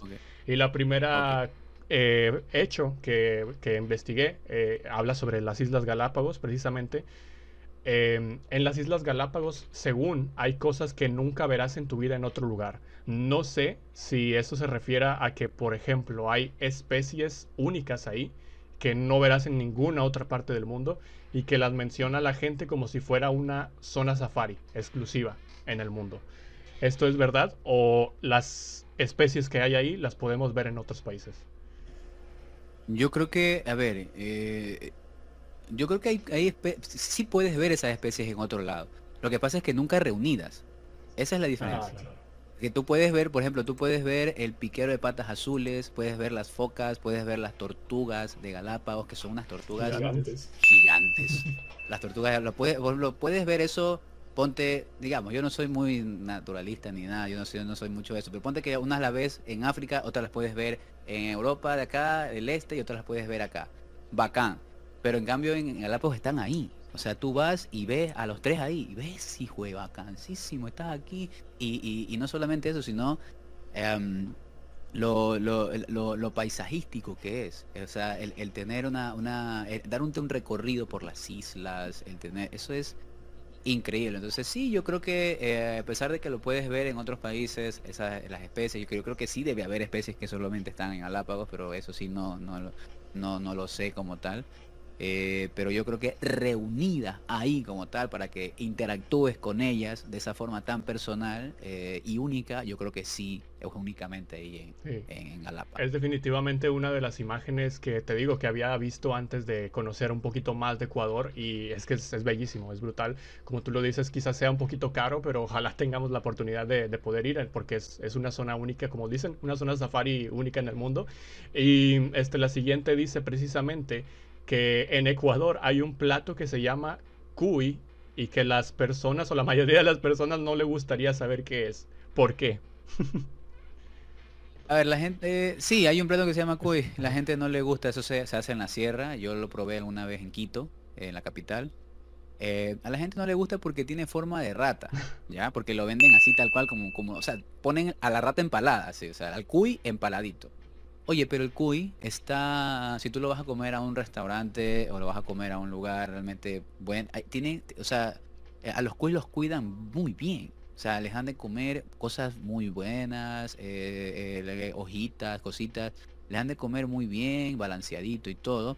Cosa que cuando tú comes el cuy, sabe como una especie de pollo un poquito saladito, un poquito saladito. O sea, o sea, no te voy a decir que es mi platillo favorito, pero lo he probado y creo que no tiene absolutamente nada de malo. Lo único es la presentación, ya que eso no le debe gustar, sobre todo creo que a las mujeres. Que que es lo que a veces a veces tienen un poquito más de fobia a los a los ratones. Eh, no, les debe gustar que les pongan un plato con una cabeza que parece de ratón ahí, con la cola y todo. ¡ah! Pero la verdad sabe muy bien, sabe muy bien. Y yo creo que como bien dijiste y bien hemos dicho, yo creo que hay que probar de todo. Yo creo que en algún momento yo hasta chontacuro he probado, que son unos gusanitos, unos gusanitos blancos. si les pones una imagen ahí de chontacuro para que la gente sepa. Es un chontacuro, es un gusano blanco. Hay eh, que se lo come puede ser vivo o, ya cocinadito, eh, pero se lo puede comer. Yo lo he comido cocinado porque ya vivo, ahí sí ya me parece mal. Creo que sí he visto unos TikToks, ¿no? Que se, algunos se lo echan todo, ¿no? Ese es... claro, es que así tienes que comer, así, así se come. Se pone aquí, ¡ah! todo. ya es así y es una y, es, un, es, un blanco, es uno blanco, pero sabe todo a coco, o sea, es porque viene de esa de esa se alimenta de ah, esa planta, de, la planta de coco, de coco. Entonces, sabe como, sabe a coco, totalmente. No sabe nada mal, es como chiclosillo, pero sabe como a coco. Pero eso, o sea, y no, no, me produce asco, la verdad. Y saben, saben bien, saben bien. Presentación, un poquito turra, pero sí saben bien. Te, puedes quizás llevar un susto, ¿no? Con la primera impresión de la presentación, pero ya que lo pruebas es, totalmente diferente. La otra eh, hecho que dice la gente, eh, bueno, este ya lo habíamos hablado aquí en el podcast, pero realmente es que creo que no sé si es realmente la capital más alta del mundo, porque dice, Quito es la capital más alta del mundo, o habrá otra parte más alta que Quito, pero no es capital. Entonces eso convierte a Quito en la capital más alta del mundo. No sé si tú sepas la respuesta. Eh, yo creo que Quito no, no es la capital más alta. O sea, ahí está la línea ecuatorial, ahí está la latitud 00, eso sí, no hay por qué decir que no. Ese, por eso es que, bueno, Ecuador mismo se llama Ecuador. Pero la, yo creo que más, más alta es La Paz, Bolivia. La Paz, Bolivia, déjame, déjame eh, verlo. Yo creo que La Paz, La Paz, Bolivia está creo que a 3800. La Paz, Bolivia, déjame ver, aquí rapidito. La Paz, Bolivia está a a 3.625, ¿viste? Casi 3.800. La Paz, y La Paz sí, es capital de, Bolivia.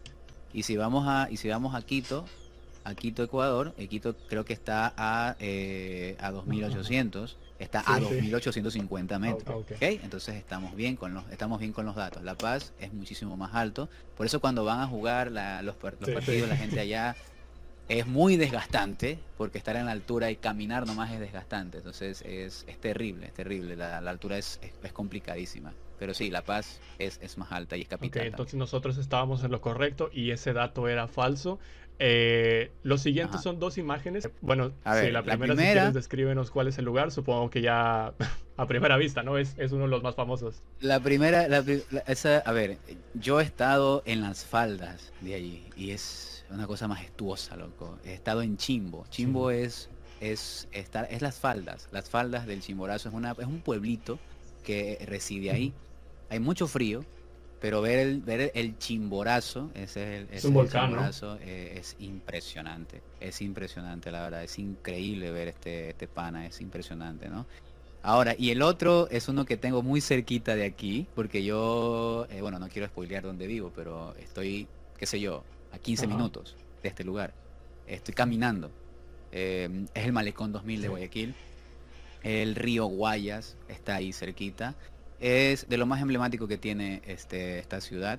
Eh, el Malecón 2000 se llama obviamente porque fue erigido en el año 2000 con aportaciones del prop, de los propios guayaquileños. Los propios guayaquileños aportaron su granito de arena para hacer este malecón que mide, no estoy seguro cuánto eh, en su longitud, pero es muy, muy, muy grande, es muy grande.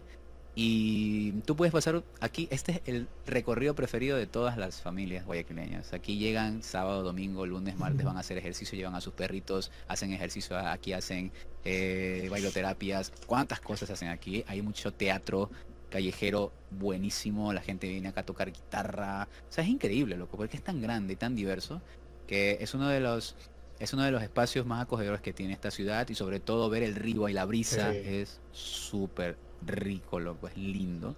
Y, y, ahora, hace tiempo no había, esta foto es cuando todavía no habían eh, algunas cositas por aquí, pero ahora hay ya locales eh, de comida, no cerca, sino un poquito retirado, de, pero dentro del malecón, donde están afuera, ¿no? Al pie. Y, y tú estás comiendo mientras sientes la brisa del, río, ¿sabes? Increíble. Esto, eh, este malecón este malecón históricamente está colocado en lo que antiguamente fue el, puerto principal del, Ecuador. Ahí llegaban barcos grandes, llegaban, eh, no transatlánticos, pero sí barcos que, llevaban mercadería, se llevaban el cacao, eh, porque el cacao fue la, fuente principal de eh, economía dentro de esta ciudad y del país, hasta los años 70, cuando empezó el boom petrolero en el país y ya el petróleo fue el, motivo principal, pero aún, el cacao es, es muy buena economía, pero bueno, la cosa es que en este malecón, en esas épocas, estoy hablando de 1920, eh, o sea, no había esto, pues, ¿no? Era una esplanada grande en donde llegaban, no sé si ahí pudieras ponerle algunas fotitos de Guayaquil en esas épocas, eh, llegaban, llegaban ahí eh, los barcos, estos, estas situaciones, y la gente cargaba todas estas estas, esta mercadería, esos barcos, y de ahí se las llevaban a destinos como Francia y este, algunas otras ciudades de Europa con las que tenía conexión eh, la ciudad de Guayaquil en esas épocas. Pero mira, este, este, yo, yo te digo, eh, por lo menos dos, tres al día, dos, tres veces a la semana eh, ah, camino por aquí, la verdad, porque sí, sí, aquí siempre que yo saco a pasear a mi perrito, a Sean, mi mascotita, en pequinés, este es su parque este es el parque de él y él se camina a este parque. Eh, bueno, es, es un malecón, pero él se camina a este parque y le encanta. Le encanta porque es un lugar abierto donde yo lo suelto y ah, está muy bonito. Está muy bonito. He visto el, malecón completo. Ahorita me, me, lo puse a investigar gracias a, Google Maps. Y este, sí, no, no, no, es brutalmente. Eh, ojalá a todas las personas, como ya lo vieron en edición, estaremos poniendo imágenes de todos estos atractivos turísticos, de todo lo que fue Ecuador. Y bueno, justamente antes de ir a la sección Q-Crowd, que vamos a hacer, va a ser con lo que vamos a cerrar. Ojo, y una, una, un datito curioso antes, antes de terminar. Si te das cuenta en la foto que me enviaste, bueno, no se ve a simple vista, pero eh, si tú recorres el malecón completo, está diseñado como si fuera tú recorriendo un, un barco, como si estuvieras recorriendo un barco. Así parece. Tiene, si tú ves ahí, ves unos veleros, ¿verdad? Que ves como unas velas que hay ahí. Eh, ves como estos faros, ves acá como está, estas cositas. O sea, es como, es como estar recorriendo un, un barco. Y al final, cuando llegas al final del malecón, tienes una, una como especie de proa, así como una especie de proa como como como como si fuera y puedes hacer la foto de, de Titanic y así pareciera como que estás en el en la final del barco. Sí, es bien bonito la verdad, muy, buen diseño. Este, bueno, precisamente ahora quería pasar a, a un mini bueno, el minijuego típico del podcast. En este caso vamos a hacer una una cosa rapidita que es este te voy a, poner la imagen, bueno, en edición, evidentemente, vamos a ver la imagen de quiénes son los actuales campeones en, la WWE, desde NXT UK hasta Roman Reigns, evidentemente sabemos que es el campeón máximo. Y tú me tienes que decir si estás de acuerdo con que ellos tengan el campeonato o si se lo darías a alguien más. Solamente decirme los nombres, no eh, para que la gente se imagine solamente el por qué. Pero este, para irnos rápido, porque son bastantitos este, campeonatos. Eh, te voy a decir, por ejemplo, los de NXT UK, que es, eh, actualmente los campeones son Moustache Mountain. ¿Estás de acuerdo o le darías los campeonatos en parejo de NXT UK a otras a otros eh, superestrellas? Sí, sí, sí, estoy de acuerdo, que ellos sean los campeones. sí, totalmente de acuerdo. Meiko Satomura es la campeona femenina de NXT UK. ¿Estás de acuerdo o se lo darías a otra persona? Sí, estoy de acuerdo, quisiera decir por qué, pero bueno, está bien. Pero sí, sí, estoy de eh, acuerdo. totalmente, es una leyenda simplemente ella. Y, y merecía ese rato tener ese título. Y ya hasta se demoraron en dar. Totalmente de acuerdo. Este, tenemos también a la leyenda Ilya Dragunov como campeón máximo de NXT UK. ¿Estás de acuerdo o se lo darías a alguien más? Claro que sí, muy de acuerdo. El tremendo Ilya Dragunov, después de haberlo ganado en esa lucha contra Walter NXT el Takeover 36. 5 estrellas, totalmente.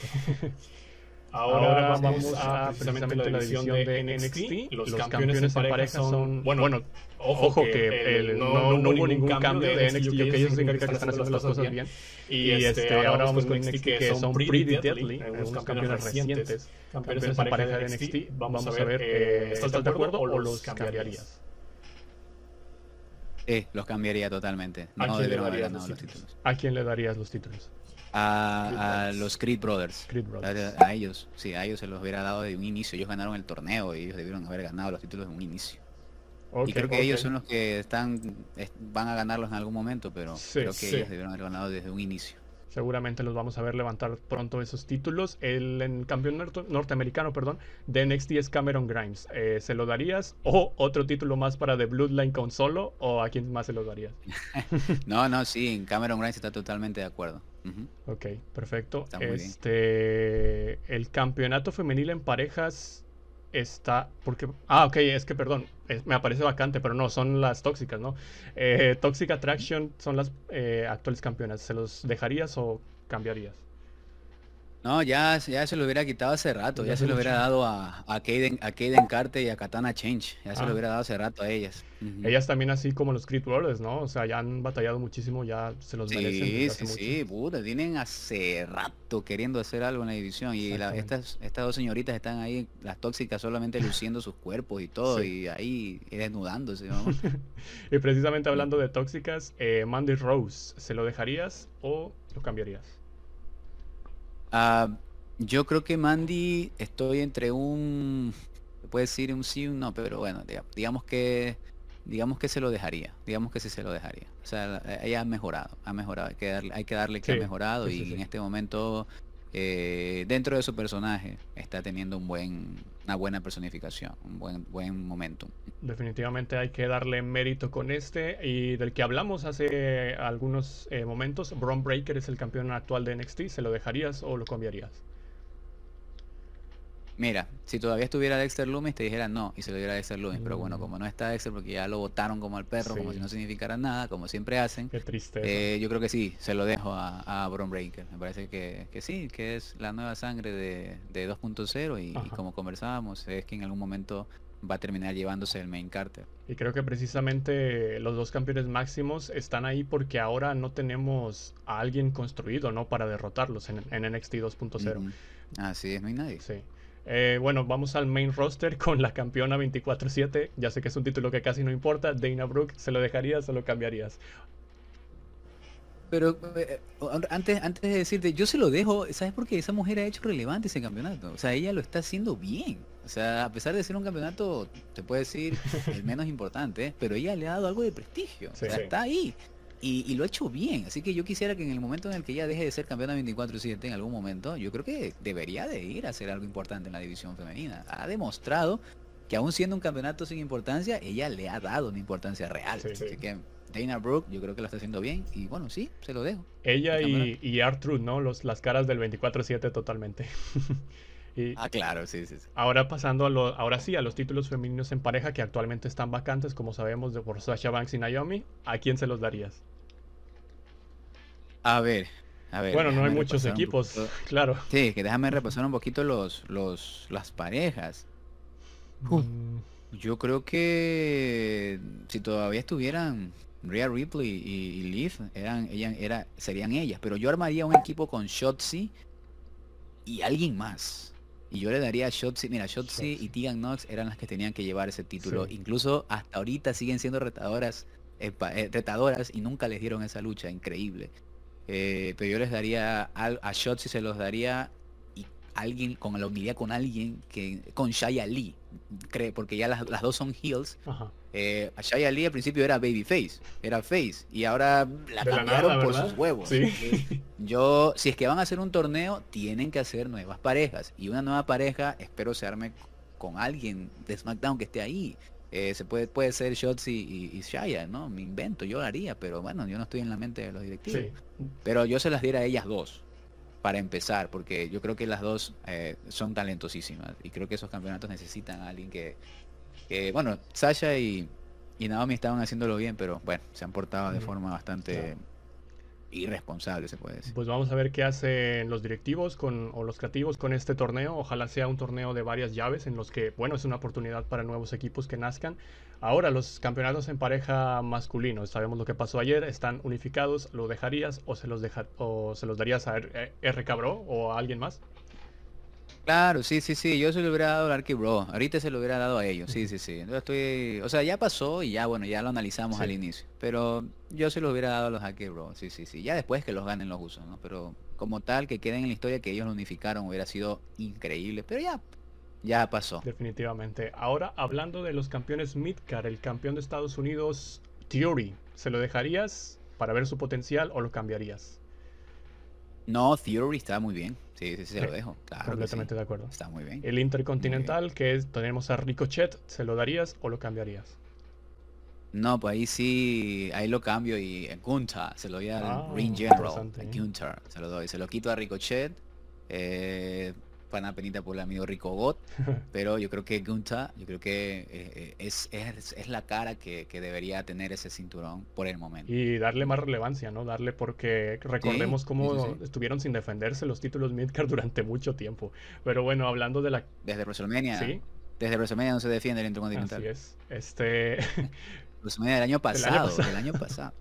Madre mía, pero bueno, hablando de, la campeona femenina de SmackDown, Ronda Rousey, que mucha gente estará de acuerdo, no estará de acuerdo, ¿se lo quitarías o pondría, digo, perdón, ¿se lo dejarías o pondrías a otra campeona? Sí, sí, se lo quito, se lo quito y se lo pusiera, se lo pusiera de una vez a, a la chingona. A Raquel. Se lo pusiera de una vez. A Raquelita Rodríguez. Sí, sí, sí, se lo pusiera de una vez a ella. Mira, ya está. Esta pana es, es part-timer también. Y va a estar ahí fluctuando. Y yo creo que Raquelita. De, yo creo que ella, ella es una de las superestrellas que, que son de esas superestrellas que no necesitan construcción, sino que se ven grandes, imponentes, se eh, manejan bien micro, manejan todo bien, que puedes inmediatamente ir y ponerla de campeona y, ya después, ¿no? Ya después también empezar y, trabajarla, Pero bueno, yo, yo se lo quitara y se lo diera, se lo dará a Raquelita. Es Totalmente de acuerdo, que de hecho tuvieron esa oportunidad, ¿no? En su primera lucha, que no me, no me hubiera sorprendido que se lo hubiera quitado en la primera noche a Ronda. Pero bueno, hablando de, la campeona femenina del Raw, Bianca Belair, ¿ahí a ella sí se lo dejarías o habría otra candidata para ti? Claro, se lo dejo nomás. Bianca ha sido muy, muy buena, muy buena, es muy excelente, talentosísima. Es, tiene una calidad increíble, una agilidad espectacular. Así que yo la se la dejo. Lo mejor que tiene la... A pesar de que en, a pesar de que en Raw hay, hay muy buen material de, de, división femenina. hay buenísimas mujeres allá, pero yo creo que Bianca está bien, está bien. Ok, y hablando de lo que ya hablamos de Roman Reigns, que tiene secuestrado los dos campeones máximos, ¿se lo dejarías o lo cambiarías? Eh, como estamos hablando de dos campeonatos, le dejaré el Universal, que se lo lleve a su casa si quiere, y el de WWE se lo pusiera a, mm, eh, bueno, alguien de Raw, obviamente. Eh, alguien de Raw, yo se lo pusiera a Seth Rollins, la verdad. Yo se lo pusiera a Rollins. Yo creo que Rollins es uno de los superestrellas más sacrificadas, loco. O sea, ha llevado en sus hombros rivalidades increíbles tanto el año pasado como este año y ninguno ha ganado. Yo creo que el man, el pana a pesar de que ya está hecho y derecho, también necesita, necesita tener un, cinturón máximo, pero urgente. Yo se lo pusiera a él el campeonato de WWE de Raw. Eh, bajo su tutela yo creo que serían grandes main, eh, grandes main eventers y, promos y toda la situación. Es definitivamente como lo, decíamos, ¿no? Alguna gente lo compara con el Shawn Michaels de la era actual, que a pesar de que pierda pueda eh, mantenerse relevante y eso es increíblemente difícil y él ha demostrado que, que lo ha hecho. Pero bueno, este eh, ahora realmente me, gustaría finalizar. ¿Qué te parece si finalizamos con este podcast con la sección de Q Crowd, que son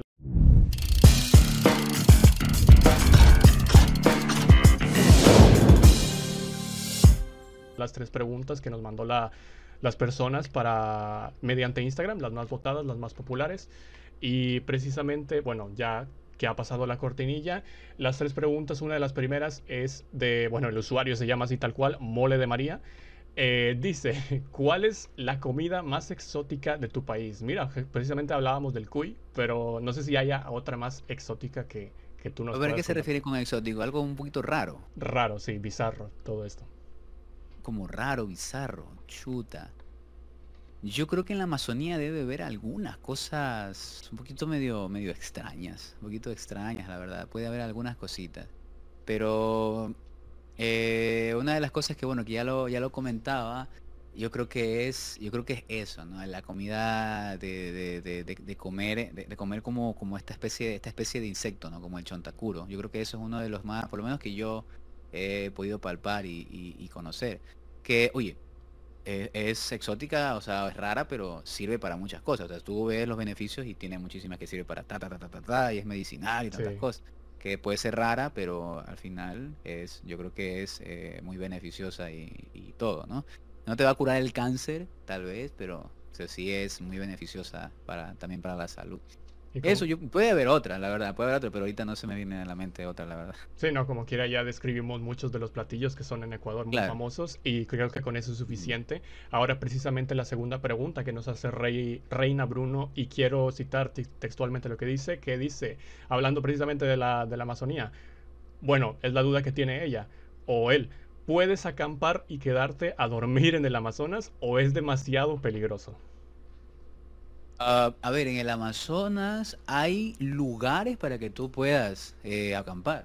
Hay lugares para que tú puedas acampar y lugares donde tú puedes eh, realmente tener eh, un espacio, pero si tú te vas a quedar en el Amazonas, como que bueno, ahí sí eh, acampando ahí por tu cuenta, ahí sí como que tienes que tener un poquito de cuidado, ¿no? Como que puede aparecerte un jaguar o algo, un mono ahí que, te, se te lleve hasta la ropa y tu dignidad. Ah, pero sí está permitido entonces. Sí, tampoco vas a, vas a ir a quedarte ahí como que cualquier cosa, ¿no? Entonces, eh, yo creo que tienes que hacerlo en lugares especializados, donde tengan seguridades y, bueno, eso, no, no, no, es totalmente inviable quedarte al, al, ahí al, al, al interperie de la selva. bueno, pues claro, la pregunta ha quedado resuelta porque como tal sí se puede. Y la última pregunta que nos hace Carlos Metal es, hablando de fútbol, ¿te gusta el fútbol? Esa no es la pregunta, pero ¿te gusta el fútbol? Ah, sí, me gusta, el, me gusta el fútbol, pero únicamente cuando juega la selección. Nada Ah, pues mira, la pregunta es de sobre la selección. Dice, ¿crees que tu selección pueda llegar a la final del Mundial 2022? Mira, yo te soy sincero, yo no creo que llegue a la final, pero yo creo que por lo menos a cuartos tal vez llegue. Son un equipo increíble, son un equipo de, jóvenes, o sea, la media es de 22 años, el máximo tiene 23, impresionante. Jóvenes rápidos, eh, estos, estos mismos jóvenes son los que en la sub-20 lograron el tercer lugar en la Copa de sub-20. O sea, estos mismos chicos, entonces... Eh, ya, ya estuvieron compitiendo en grandes ligas, ya estuvieron en la Copa, quedaron terceros, entonces estos muchachos tienen mucho, muchas ganas de... te quedamos terceros aquí en la eliminatoria, dicho por todo el mundo, la eliminatoria más difícil en todo el mundo, la eliminatoria eh, sudamericana, está Argentina, Brasil, Paraguay, Uruguay, Colombia, o sea, Perú, Chile, o sea, hay muchísimas buenísimas selecciones en donde el cupo siempre es muy peleado. Pero Ecuador estuvo en tercer lugar, clasificando tres fechas antes de terminar el mundial. Ah, claro, y entonces sí, yo, yo, creo que yo creo que sí, podemos llegar a una muy buena instancia, pero yo creo que a la final ahí sí de poder podría, pero yo creo que siendo más realistas yo creo que no. Ok, eh, sí, la, la, los sub-17 como ha mostrado ser muy importante, ¿no? Es, digamos, una nueva generación esta, esta selección y a mí me gusta mucho seguir las confederaciones estas, los, los, las premundial, ¿no? Los eh, que pasan, por ejemplo, las eliminatorias de Sudamérica, que son muy, muy peleadas, lo hemos visto. También hay, igual en, en Europa, pero creo que hizo un muy buen eh, papel en las eliminatorias y eh, con el considerando el grupo que le tocó, que inclusive le va a tocar abrir el mundial, ¿no? De hecho, Ecuador contra Qatar creo que va a ser el primer partido del mundial. Vamos a ver cómo, cómo, le va en un futuro. Pero pues bueno, muchísimas gracias por aceptar, como lo dije en el principio, esta invitación. De verdad, Fernando, ha sido un honor tenerte aquí y hablar de lo que ambos amamos, que es el wrestling, hablar un poquito de lo que es eh, tu país, que es Ecuador para que lo conozca muchísima más gente de nuestra audiencia, que lo conozca gente de Latinoamérica también. De, y bueno, quizá, aquí también ha nacido una nueva chispa para nuestros oyentes sobre el wrestling, para que se indique a este nuevo mundo. Y como ya te lo digo, eh, eh, voy a dejar las redes en la descripción para que la gente te siga también, evidentemente, como siempre lo hago con, con todos los invitados. Y pues ya nada más algún mensaje que quieras decir para cerrar eh, esta edición número 16 del podcast. No, pues que muchas gracias por haberme invitado. La verdad, la he pasado muy bien. El tiempo se ha ido volando. Y así es cuando la conversación es amena y, la conversación realmente tiene puntos de vista eh, bastante claros y algo que decir importante, ¿no? Invitarlos a la gente que está escuchando, invitarlos porque la verdad el país, este país es hermoso. Eh, la gente realmente sí es, es muy, muy, este, como les dije, desde un inicio es muy calurosa y yo creo que aquí van a encontrar eh, es, un, eh, un, lugar eh, como un paraíso en un solo lugar. O sea, hay muchas, ahí tienes, tienes cuatro regiones aquí espectaculares. O sea, es, increíble a pocas horas, como te decía, ¿no? Em, es una, un país bastante acogedor. que tenga el mismo cáncer que tienen todos los países latinoamericanos, que es los políticos que desangran a las, a las, a las ciudadanías, es diferente, pero el país es bello. Entonces, eso y agradecerles a ustedes por escucharme. Y si me quieren seguir en mis redes, bueno, ahí las va a dejar en la descripción. Eh, para conocernos un poquito más, el lugar en donde yo estoy casi que todos los días es Twitch. Entonces, Tío Joker, subguión play. Me encuentran ahí en Twitch. Y es el único canal que tiene ese nombre y que tiene una palomita de verificado, así que no se van a perder, ¿ok? Ahí está. Eso es todo, hermanito. Eso es todo. Yo creo que eh, ha sido espectacular estar acá contigo, ¿no? No, pues mil gracias. Yo te doy las gracias también a ti por eh, este tiempo que le has dedicado a esta entrevista. Y pues bueno, muchísimas gracias también por compartir todo esto que es tu país, un una pequeña parte de tu país y todo lo que es el wrestling, que bueno, ya sabemos que es un mundo también. Este, gracias a todos los que escucharon ahí en Spotify. Como ya saben, las redes están aquí. Si quieren saber más este episodio, se los estaré también dejando allá arriba en la burbujita que siempre está ahí. Y pues bueno, vamos a ver qué nos depara en un futuro. Gracias por estar aquí. Muchas gracias, Fernando. Muchas gracias, tío Joker. Y bueno, nos vemos. Esta fue la edición número 16 del podcast. Chao.